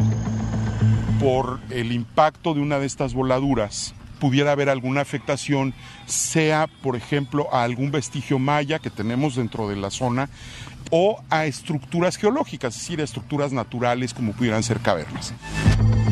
En 2017 y 2018, tras una inspección, la Profepa determinó que la empresa Calica había hecho un aprovechamiento de roca caliza en superficie y temporalidad mayor a lo autorizado, por lo que le impuso una clausura y sanciones administrativas. En respuesta, Legacy Volcan, apelando a las normas del Tratado de Libre Comercio de América del Norte, presentó una demanda contra el Estado mexicano con una reclama por compensación de más de 1.500 millones de dólares. Comprometido con la protección de un medio ambiente sano para todos y todas, el gobierno de México se mantiene firme en su posición de priorizar el interés público por encima del privado. No más devastación ni saqueos. Entonces, todo esto es lo que está en el fondo, más Claudia X González y los eh, de la Asociación México en favor de la corrupción. Natur también bueno informaba que van a continuar, eh, pues las obras van a continuar con el proyecto eh, y, se, y hablaba también de que el tema de la manifestación de impacto ambiental estaba en proceso de que Semarnat la, la autorizara. Justamente la parte, bueno, ahora sí que los, los demandantes lo que, lo que argumentan es que eh, la mía debió estar antes de que iniciaran las obras. ¿Ustedes consideran que podrá seguir el procedimiento incluso cuando tal vez sí la mía pudo Sí, vamos a continuar con todo el procedimiento legal sin ningún problema y estamos eh, seguros de que la obra va a continuar. Como no es mucho el tramo, eh, aunque esté parada la obra ahora, vamos a reiniciar y a recuperar tiempo. Semarnat no ha indicado que precisamente este proceso debió ser antes de iniciada la obra. Es que hay interpretaciones distintas. Yo emití un acuerdo para que se le diera tiempo a las empresas de entregar toda la documentación que se necesitaba. La Suprema Corte declaró procedente o válido el decreto, porque también lo impugnaron, y eh, ahora, eh, de acuerdo al criterio que se está aplicando, no se toma en cuenta ese decreto. De todas maneras, vamos a cumplir eh, legalmente y no van a poder eh, detenernos, no eh, van a imponerse los intereses este, pues eh, particulares no van a estar por encima del interés general del interés de la gente, del interés del pueblo, del interés de la nación. Antes hacían y deshacían, pero ahora ya no es así. Bien, presidente, hace unos días en, coordinación con Estados Unidos se anunció una eh, pues inversiones por 30 millones de dólares hacia el sureste mexicano, es una cantidad importante. Han mencionado eh, que bueno pues será principalmente para los estados que están eh, justo en este tipo de, proyectos. Pero también lo que decía el embajador de Estados Unidos en México, Ken Salazar, es que se están tratando de enfocar o la, prioridad que quieren tener es en la zona del istmo. Porque él explicaba que es un asunto de atender, por ejemplo, entre otras cosas, sí el desarrollo de la región, pero también el asunto eh, del flujo migratorio para de alguna manera atenderlo en una zona, una longitud que es mucho más pequeña que la que se tiene, por ejemplo, en la frontera, en la frontera norte, en la frontera entre México y Estados Unidos. Eh, justo le quiero preguntar, ¿cuál es el plan que se tiene con estas inversiones y para el tema del el enfoque que le quieren dar para eh, el asunto migratorio y también para el tema de la seguridad, porque es otro de los asuntos que, que tocaba el embajador, quien, por cierto, ha sostenido varias reuniones en estos últimos días con usted. Sí, en primer lugar es atender el sureste, que se había quedado rezagado. No hubo durante todo el periodo neoliberal un desarrollo horizontal en el país. Siempre hubo un desequilibrio, una desigualdad. El norte creció, el Bajío también, el centro menos, y el sur, sureste, decrecieron en todo el periodo neoliberal. Ya lo hemos hablado aquí. Eh, la única isla de progreso y de empleo fue eh, Quintana Roo y eso el norte de Quintana Roo, Cancún y la Riviera Maya, porque hasta el sur de Quintana Roo quedó en el abandono. Entonces, lo que estamos haciendo ahora es, sin dejar de atender el norte y el bajío y el centro, se está dando atención preferente al sur sureste, porque además es donde hay más pobreza, más marginación. Este, eso es lo más importante. Y ahora, pues la inversión pública se orienta al sur-sureste, también en el norte, porque tenemos eh, inversión pública suficiente, eh, se ha incrementado la inversión pública pero pues es notorio que el tren Maya este, significan 250, 300 mil millones de pesos, que la refinería de Dos Bocas significan 200, 220 mil, 230 mil millones de pesos, nada más esos dos eh, proyectos. Estaríamos hablando de más de 500 mil millones de pesos. Nunca en la historia del sureste se había invertido una cantidad así. Entonces, esto es lo primero. Eh, también con esto eh, se van creando cortinas que yo llamo de desarrollo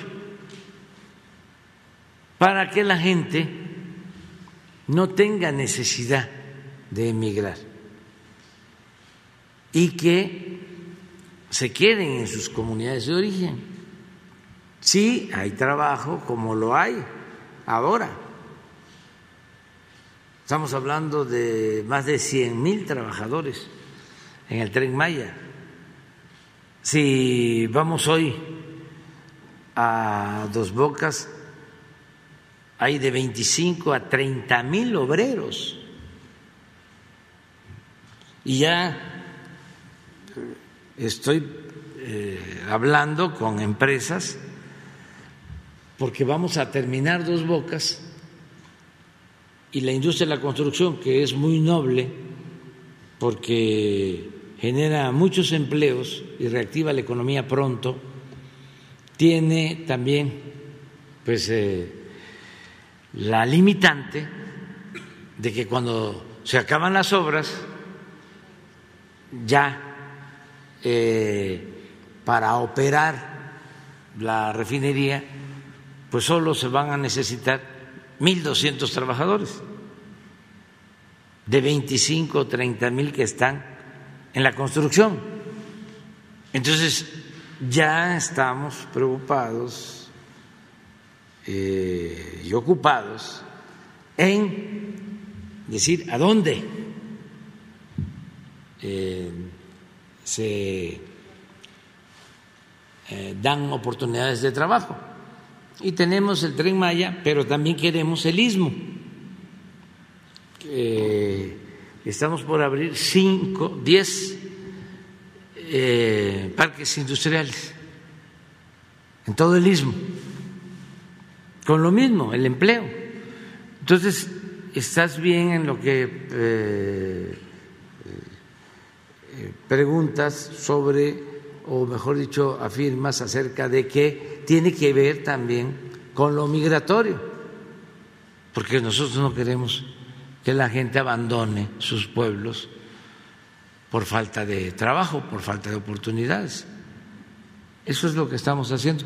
Y acerca de la visita del el embajador al palacio, pues es porque eh, quedaron muchísimos pendientes de empresas eh, del sector energético de Estados Unidos y también de otros países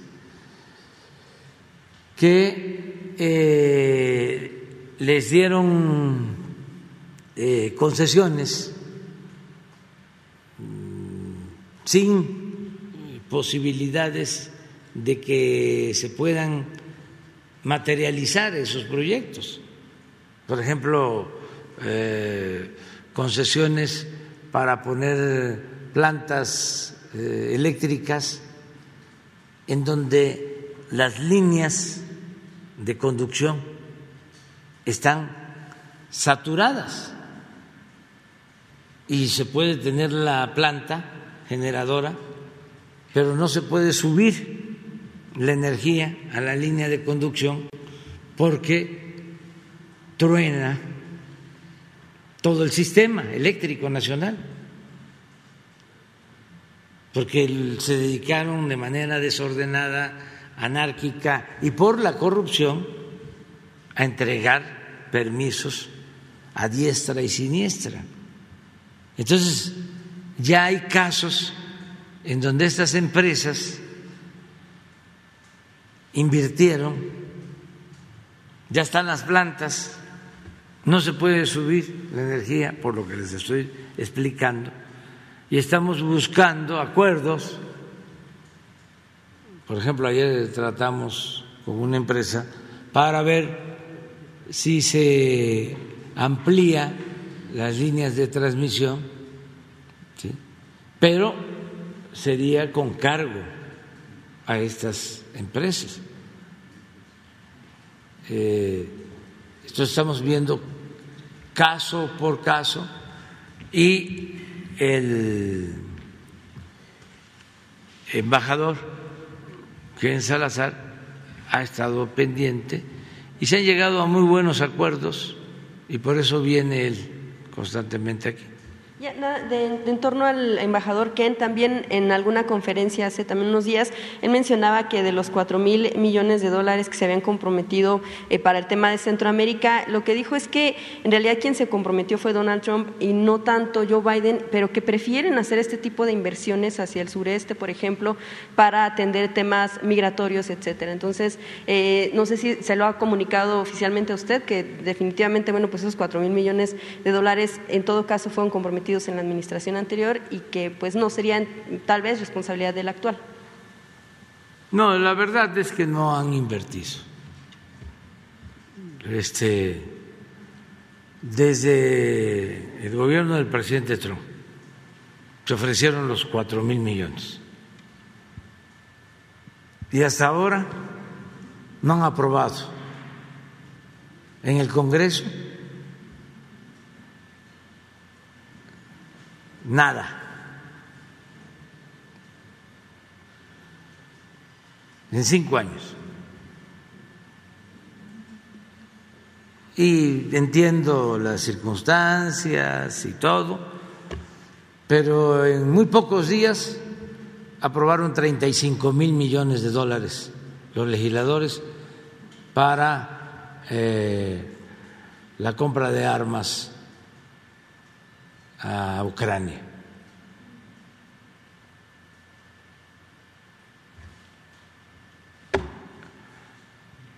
No es eh, reproche, ¿no? ojalá y se entienda.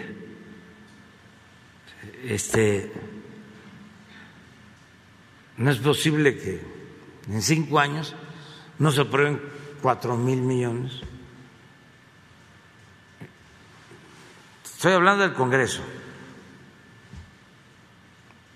de Estados Unidos, con todo respeto, y que en unos días aprueben 35 mil millones de dólares para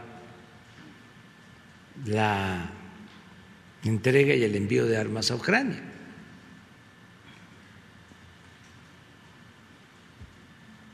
Entonces, tiene que haber cambios, tienen que invertir este, en el desarrollo,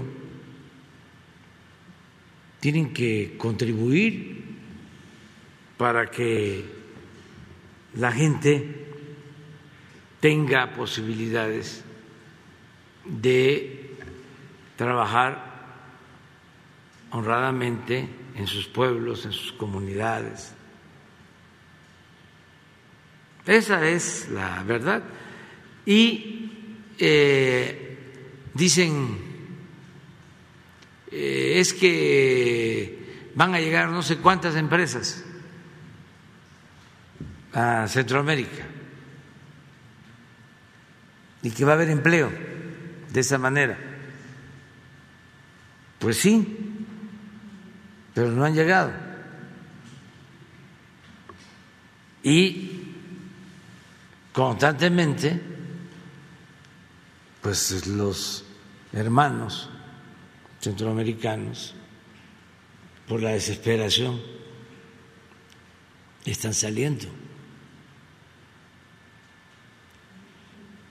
O dicen que eso es un asunto que hay que tratarlo a fondo. Ya le dimos apoyo a las organizaciones no gubernamentales, a la llamada sociedad civil. Eso tiene dos eh, defectos desde mi punto de vista. Uno, que no es tan cuestionable, desde que les dan poco, tampoco no se trata de muchas cantidades, y casi todo lo que le dan se queda en los directivos de las organizaciones. Tienen contratado a especialistas puros expertos y oficinas, y ahí se queda el dinero, en los aparatos. Y a la gente no le llega nada. Es lo que padecíamos aquí, de que el gobierno estaba ensimismado. Todo el presupuesto era para el mismo gobierno y no le llegaba nada al pueblo. Porque para todo era un instituto, un fideicomiso, un organismo autónomo, cientos de aparatos que fueron creando durante todo el periodo neoliberal, aparatos fachada para simular de que se estaba administrando con eficiencia, con honestidad, con transparencia, cuando estaba el saqueo en alta. Por eso hablo de fachadas, de simulación. Bueno, eso, por un lado, que el dinero que envían, además de que es poco, se queda en los aparatos, en las estructuras. Y lo más cuestionable es que el dinero que entregan a esas asociaciones tiene fines políticos.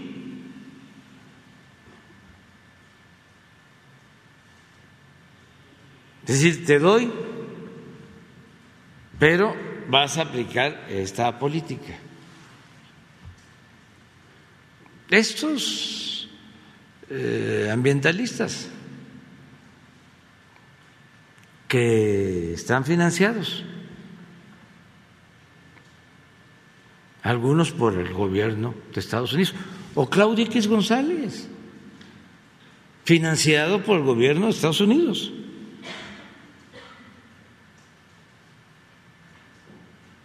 Su sociedad, Amparo Casals, y este, y no hay manera de que dejen de entregarles dinero en la embajada de Estados Unidos. Y pues Ken Salazar es una muy buena persona, yo lo respeto mucho, hay amistad, pero esas cosas nosotros nunca las vamos a permitir. porque es injerencismo. ¿Cómo un gobierno extranjero va a estar financiando a un grupo opositor, a un gobierno nacional legal y legítimamente constituido?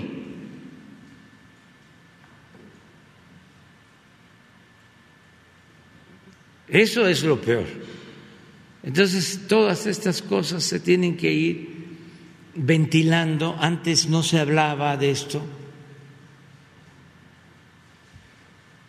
Y ese es el propósito de los programas de desarrollo del sureste. Presidente, nada más para no dejarlo pasar, sí es, han estado pendientes del tema de la buscadora, eh, eh, una madre buscadora en Sonora, eh, que Ceci Flores, que ha mencionado que bueno en los últimos días ha tenido que estar yendo sola a buscar indicios de donde le han dicho que puede estar su hijo y de qué manera pudieran ayudarla, porque ha mencionado que bueno incluso se siente abandonada por las autoridades e incluso también amenazada. Gracias.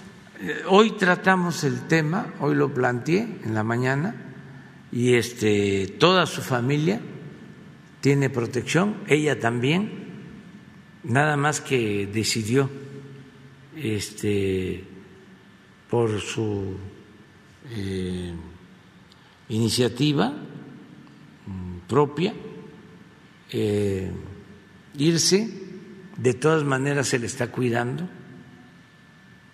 donde está, en Sonora, y se dio la instrucción también al gobernador eh, Alfonso Durazo.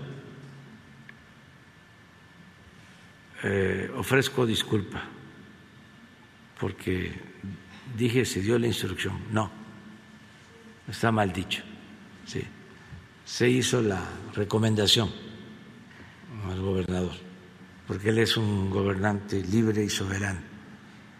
Este, pero sí se les dio la instrucción a Rosa Isela y a Adán y a Alejandro Encinas, que han hablado con ella este, varias veces, en general eh, y se va a seguir hablando y se le va a seguir apoyando y protegiendo. ¿Cómo?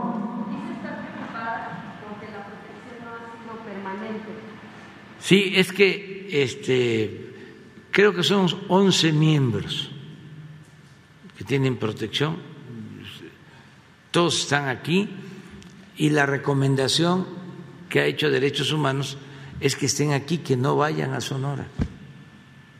Y ella este, decidió ir a Sonora. De todas maneras, allá estamos pendientes, cuidándola y la vamos a seguir cuidando.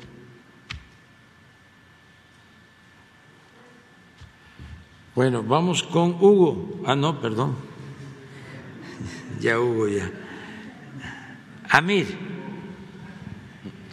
Muchas gracias, presidente. Amir Ibrahim del Quintana Roo MX. Este, a mí me gustaría ampliar un poquito más la información respecto a lo que está sucediendo en Calica, porque también este, lo hemos documentado desde el 2015. Tuvimos la oportunidad de que un reportero trabajara con nosotros de nombre Carlos Underwood, al que saludo, y que hizo un documental eh, impresionante, tengo que decirlo, que se llama Erosión, que les recomiendo que lo vean, eh, que documenta perfectamente bien la devastación de Calica, que incluso eh, hay devastación hasta en fósiles desde antes de la era del hielo, de 10.000 años antes de los mayas, en esas zonas, ¿no? me llama mucho la atención la participación también de Río Secreto, que no se ha mencionado. Hay que decir que Calica es vecino de Río Secreto y de Xcaret. Y son las tres empresas, digámoslo en este momento, que han estado, eh, a mi punto de vista y con la información que logro recabar allá en la zona, yo llevo muchos años viviendo en Playa del Carmen, eh, pues han financiado, digamos, estos movimientos este, ambientalistas artistas con los que tienen contactos, tienen los recursos. Me llama mucho la atención la participación de Río Secreto, porque Río Secreto es un parque turístico que su principal atractivo es que eh, puedas entrar a los ríos subterráneos, te cobran 100 dólares, claro, por poder entrar, ¿va? Y te dan un recorrido por los parques, por los ríos subterráneos. Pero ha sido testigo de cada una de las explosiones que ha hecho Calica durante 30 años ahí y nunca ha dicho nada. Sin embargo, el director general de Río Secreto, que se llama Otto van Bertet, de origen alemán, vino, era uno de los que estaba en la lista para entrar a la cita que no se hizo aquí y es uno de los que de los activistas del Sálveme del Tren, ¿no? Eh, y me llama mucho la atención que estando el tema de Calica en, la mesa pública, se incline por el tema del, tren Maya, cuando pues, Calica devastado impresionantemente, es real. Nosotros lo hemos documentado mucho, incluso era hasta peligroso luego hacerlo porque los eh, alcaldes en turno siempre cubrían estos permisos este, y bueno, era un tema de este yo me gustaría invitar al gobierno federal a que haga una revisión de Río Secreto, de la devastación que ha hecho también en las cavernas, ¿no? Y cómo las explota el turismo, ¿no? Eh, y, y, pues bueno, siendo vecinos de ellos, les explotaron todas las cavernas junto.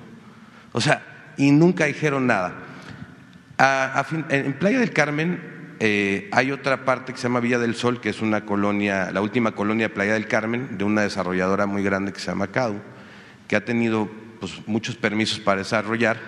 Y justamente en el último tramo del desarrollo, a, unos, a menos de un kilómetro después de terminar la ciudad, pasa el tren Maya. Me llama mucho la atención porque en menos de tres años o dos años esa zona va a estar devastada también. O sea, ya hay permisos para seguir creciendo en lo inmobiliario, para ir avanzando, sin embargo, contra ellos nunca se han posicionado. Es decir, eh, yo sí eh, planteo que desde eh, podemos observar una práctica de tres empresas, que es Calica, Xcaret y Río Secreto, con un interés particular para frenar, porque el problema del, tren Maya está exactamente en ese pedacito donde pasan sus terrenos. Nada más, porque yo platiqué con los del ejido Jacinto Pat, platiqué con los del otro ejido, platiqué con, fui a la zona maya a preguntarle a la gente, a los mayas, a los verdaderos pobladores mayas, qué querían del tren, y todos tienen una esperanza enorme, presidente, respecto al progreso y desarrollo que va a traer el tren Maya para ellos que han sido, como bien lo dijo hace ratito, olvidados, porque todo el crecimiento de Quintana Roo está precisamente en Cancún, Playa del Carmen la Riviera Maya. Pero zonas como José María Morelos, Felipe Carrillo Puerto y todas estas zonas están olvidadas del desarrollo. Y aquí viene mi primera pregunta, señor presidente. Cuando le pregunté a los, a los, a, los pobladores mayas, eh, ellos me hablaron mucho de vender mejores sus jornales que iban a tener la oportunidad de transportar sus siembras eh, eh, mediante el tren Maya a la zona hotelera ¿no? y poder, este, poder vender en mejor precio sus, sus, productos, porque ahorita no tienen cómo transportarlos y tienen que depender de intermediarios que les compran en muy bajo costo sus, sus productos. Señor presidente, preguntarle si hay algún plan estratégico, porque también Quintana Roo necesita otro ingreso que no sea el turismo, sino que también tengamos otra vía de producción, porque no tenemos absolutamente nada más que turismo. Preguntarle, señor presidente, si hay algún plan especial para el campo y la agricultura en esas zonas mayas que conecten con el tren Maya, de modo que podamos a lo mejor hasta ser autosuficientes en el abasto y que sean los mismos mayas, los mismos pobladores de Quintana Roo, que surtan la zona hotelera y la franja de la Riviera Maya de los productos que se necesitan y que diariamente se consumen en grandes cantidades, pero que no tenemos capacidad de producción, señor presidente. Saber si hay ese plan alterno agrícola y, este, eh, para el tren, para conectar a los mayas con el tren Maya. Sí, es un programa integral y contempla eh, en toda la ruta impulsar actividades productivas. Eh, se está aplicando en toda la ruta el Sembrando Vida, eh, se está sembrando. No es un asunto con los campesinos, Correcto. con los mayas ellos están eh, a favor. Tenemos una relación de amistad, hay una hermandad, me conocen desde hace mucho tiempo, saben cómo pienso. Y me apoyan, nos apoyan en todo los de Jacinto Pat, Jacinto Pat, me mandaron a decir, mandaron a decir que lo que yo decidiera, pero que si el trazo se hacía por atrás,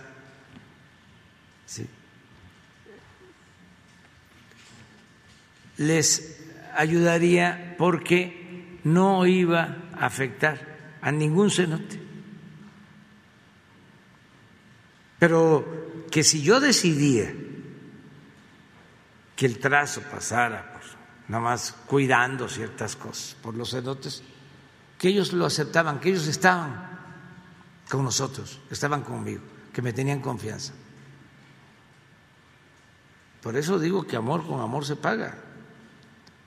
¿Y qué hicimos? Pues ni modo que íbamos a pasar por los cenotes, a pesar de que ellos estaban dispuestos a que si eh, se tenía que pasar por un cenote, se pasara. Y dije, no, cambiemos el trazo. Y pasan por atrás, porque además las zonas de los ríos subterráneos, las zonas de, cenotes eh, de mayor fragilidad, esa es la zona más pegada a la costa. Entonces, la parte eh, de los espaldares de los terrenos eh, es este eh, piedra más fuerte, eh, hay menos este, cenotes, son muy pocos, o eh, hay, no hay ríos subterráneos, o sea, se puede hacer un trazo como lo estamos haciendo, sin afectar. Los que presentaron el amparo no son propietarios Sí, no son propietarios. Gente supuestamente preocupada por el medio ambiente. Pero por eso lo de Calica, que nunca vieron lo de Calica. ¿Saben qué pasó con Calica cuando nos dimos cuenta? Antes del conflicto por el trazo, yo eh, dije esto no puede ser. ¿Cómo se va a estar destruyendo así esta eh, zona? Sobrevolamos, vimos y ordené que se buscara a los dueños para decirles no se puede ya seguir extrayendo eh, material. No puede ser un banco de material que dinamiten y que causen todo ese daño. Y hablé con él y llegamos al acuerdo de que se iban a parar las excavaciones para buscar opciones y eh, hacer un estudio de densidad y darles permiso para tener un centro turístico y el permiso también para que el puerto funcionara para la llegada de cruceros, porque tiene eh, calado suficiente, más de nueve metros. Entonces era ya este negocio que tienen de llevarse el material para Estados Unidos, para hacer carreteras en Estados Unidos, este no se puede con la destrucción que están ocasionando. Eh, pero dos opciones, les compramos la otra opción, les damos permiso para un desarrollo turístico. Sí, vamos a analizarlo, vamos a ver. Digo, por lo pronto se detiene la excavación. Según yo, porque pasé dos veces después, sobrevolé y quizá porque era domingo o porque sabían cuándo iba yo a ir por allá, y sobrevolaba y estaba todo parado, todo detenido, no estaban este, eh, escarbando. Y de repente, hace poco, como, bueno, voy a ir este fin de semana, ya no voy a Quintana Roo, pero hace un mes voy y entonces me informan, no, pues están trabajando, no han dejado de trabajar. ¿Cómo? Entonces me engañó. Y como era un viernes, sobrevolamos y claro que estaban trabajando. Este, eh, extrayendo material y si se dan cuenta, Miren todo esto. Entonces, todo, por bandas. Este es, este es el mar. sí, pero aquí, aquí está, aquí, para, párate, párate. Si se dan cuenta, son dos colores.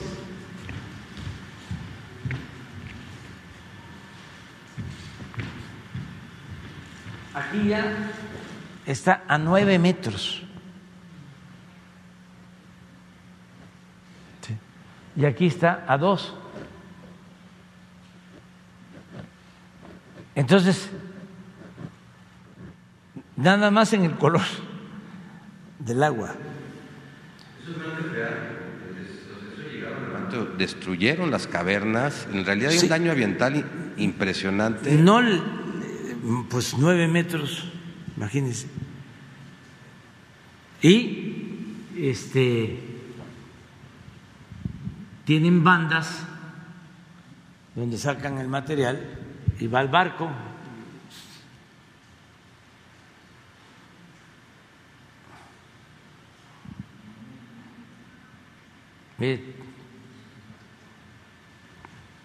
todo eso está acumulado y en bandas, si le siguen,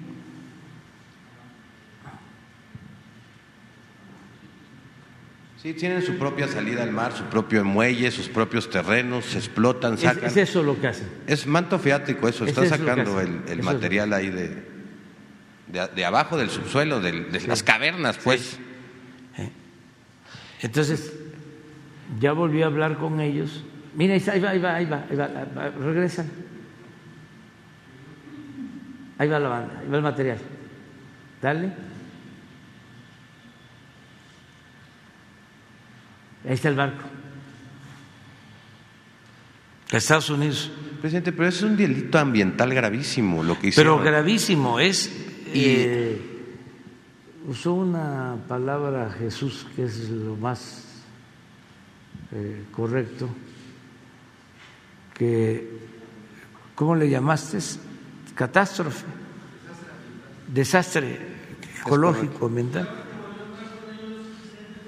Ah, hablé con ellos y se detuvo. El día que estaba yo hablando con ellos, estos son reproches cariñosos. El día que estoy hablando con ellos, sale una carta de diputados y senadores este, defendiendo esto una carta dirigida al presidente Biden, acusándome. Porque esta empresa, como todas las empresas, o sea, no es la excepción, aportan en las campañas. A los diputados, a los senadores. Aquí, este, sale del presupuesto, ¿no? Lo que hacía este. Alito. No, este. no voy a hablar. Lo de Pemex para aprobar la reforma energética. Sí, que. Sí. Eh, pero es algo parecido, o sea, entonces protegen. Entonces, una carta eh, no sé, eh, no sé si en esa o creo que acusándome de este, de ser Chávez, ya saben cómo está eso, ¿no? pero no se puede presentar penados de índole penal. Eh, no, estamos en, va porque además, porque además, que son de las cosas injustas. Este, todo esto va a tribunales internacionales. Fueron parte de las reformas que se hicieron durante el periodo neoliberal. O sea, no es posible que estos casos tengan que resolverse en tribunales internacionales. Y en Estados Unidos es prácticamente imposible ganar a una empresa de estas. Por eso me decía un amigo cuando eh, se hace un eh, negocio con un estadounidense, dice, hay que ponerle una cláusula que si se presenta eh, una irregularidad de cualquier tipo, se resuelva en tribunales mexicanos. Porque allá no hay posibilidades. Entonces, no por eso yo me voy a quedar este, callado o lo vamos a admitir, Porque todo esto también es parte de las componendas que habían.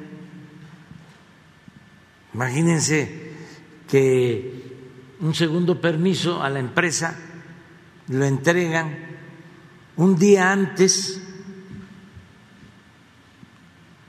que termine el gobierno de Cedillo. Un día antes. Bueno, dos días antes o tres días antes de que yo llegara a la presidencia, entregaron una concesión para la importación de gasolinas por 30 años a una empresa. Y es de lo que estamos viendo. Y vamos a investigar si fue legal, si los funcionarios que dieron este, la concesión no están involucrados en sobornos, en moches, se respeta, ya. Pero tenemos que investigar porque si no, ¿cómo admites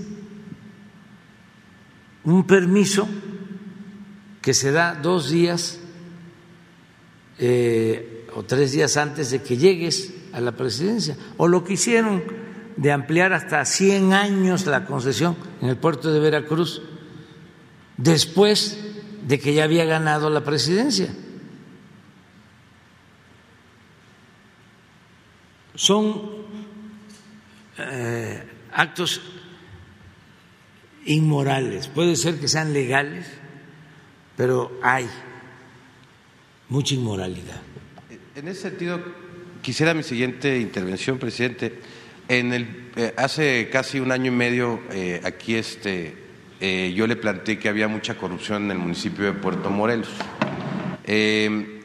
hace, nosotros veníamos documentando una serie de, de irregularidades en los contratos y hemos, se pudo documentar que el municipio de Puerto Morelos entregó dos contratos de obra pública, uno por luminarias y otro por la construcción del Palacio Municipal, eh, comprometiendo el 48% de la participación federal, que es aquí donde eh, cae la federación, ¿no? y este, con un pago de 3 millones de pesos mensuales durante 20 años a esas dos empresas que casualmente son del esposo o son socio del esposo de la que era la alcaldesa en ese momento, que ahorita evitaré su nombre por las cuestiones electorales que hay.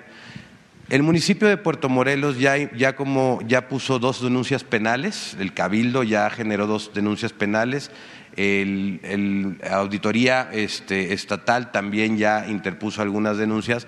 Preguntarle, presidente, eh, en esta parte del combate a la corrupción, si también la Auditoría Superior de la Federación y la, eh, dado que hay fondos este, federales impresos en esto, eh, va a impartir también, va a investigar y la Fiscalía Anticorrupción de, la Federación o el propio gobierno van a investigar sobre este otorgamiento de estos dos contratos que comprometen básicamente, dejaron el, municipio en quiebra técnica, no lo digo yo, lo dice el Cabildo, eh, lo dice la presidenta municipal actual, que fue la que dio la conferencia de prensa, que tiene una... Un, y Puerto Morelos necesita esos recursos, es la realidad, ¿no? O sea, es un un municipio que va creciendo, que fue afectado precisamente por un tremendo eh, lapso de corrupción, un municipio nuevo que necesita, tiene mucha demanda también social, ¿no? Eh, y que hay grandes ambientalistas, también hay que decirlo, en ese municipio, eh, reales, de verdad, no como los que ahorita están, los que hicieron caso omiso a Calica y ahorita en el Tren Maya están muy, este, ¿cómo se llama?, este, preocupados, porque hay que decírselo. Ayer en un grupo de WhatsApp que tenemos de puros playenses, yo escribía, les decía, porque estaban festejando el amparo, yo les decía hipócritas, ¿no? Porque durante todo el tiempo que estuvo Calica ahí, no dijeron nada, ¿verdad?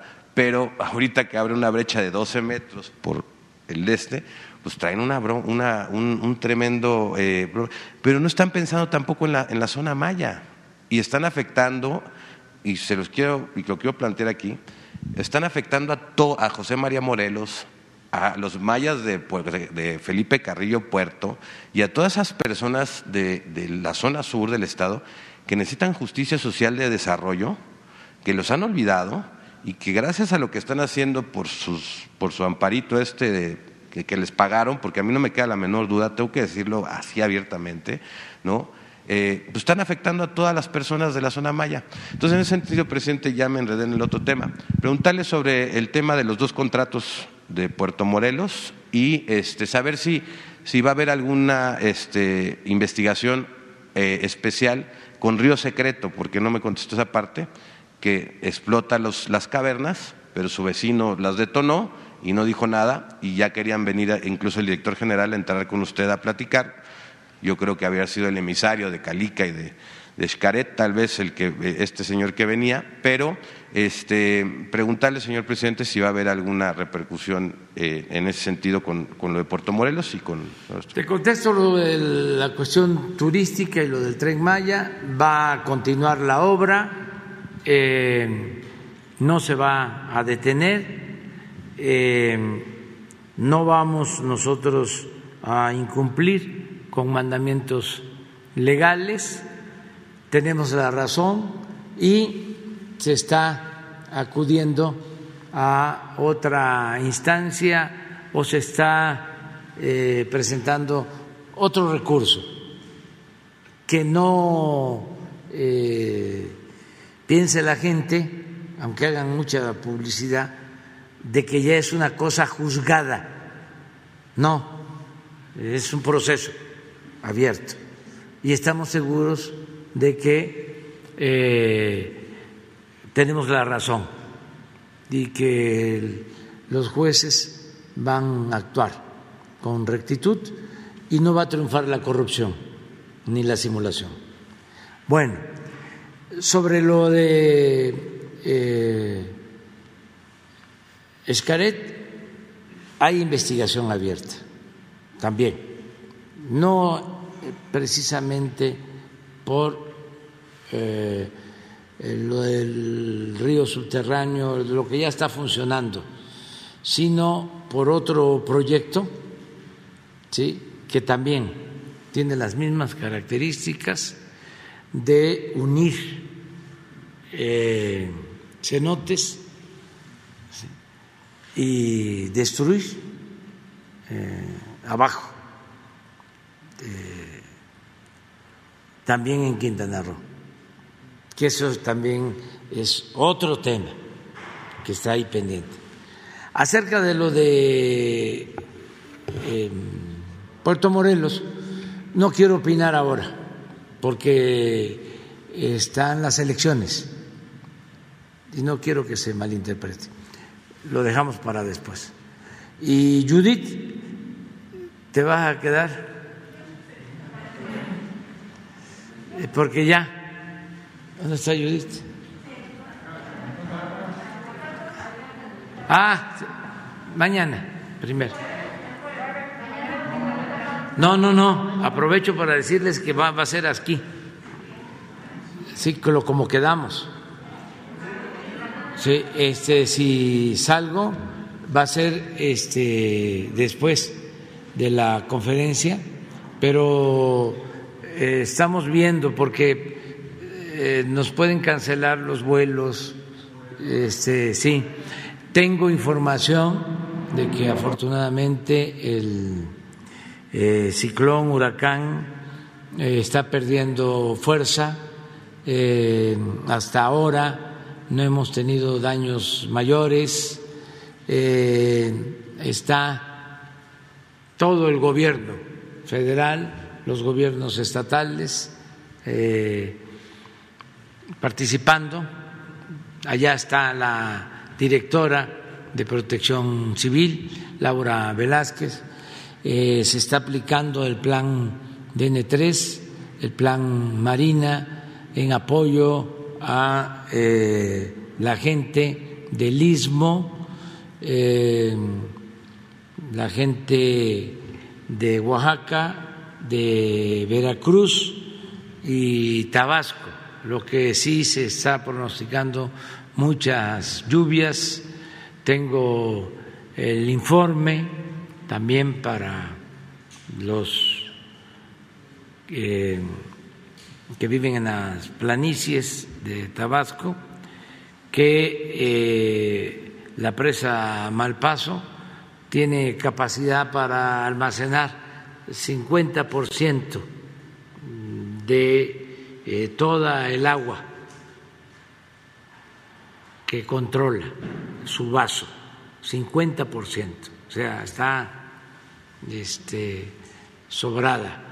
Y eh, Peñita, el 35%. Es decir, que no hay eh, peligro, no hay riesgo de que por eh, saturación de los vasos se tenga que soltar más agua a la planicie y se inunden eh, los pueblos de Tabasco. Y en el caso, repito, de Oaxaca, incluso Guerrero, Oaxaca, Chiapas y Veracruz, están las brigadas eh, del ejército, de la marina y estamos monitoreando. Bueno, llevamos tres días este, dándole seguimiento a este fenómeno. Afortunadamente, eh, hasta ahora eh, está bajando de intensidad. traía rachas de viento de 120 a 150 kilómetros por hora y ya el último reporte que tenemos es de 70 kilómetros por hora. Y ya topó con una parte de la sierra, nos preocupaba que este, entrara de lleno por todo el istmo. Y no, no, no tenemos reportes de víctimas hasta ahora, afortunadamente. O sea, este, voy a precisamente a ver eso. Este, lo de. Ah, también. En el, ¿Va a ser mañana? A las 12 va a ser. Eh, sí, les avisamos más tarde.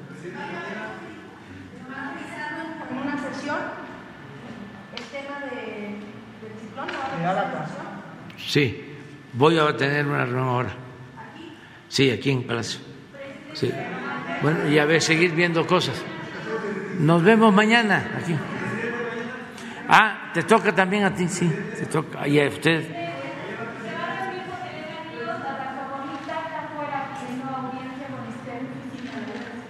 Ya, que está en la oficina de Leti.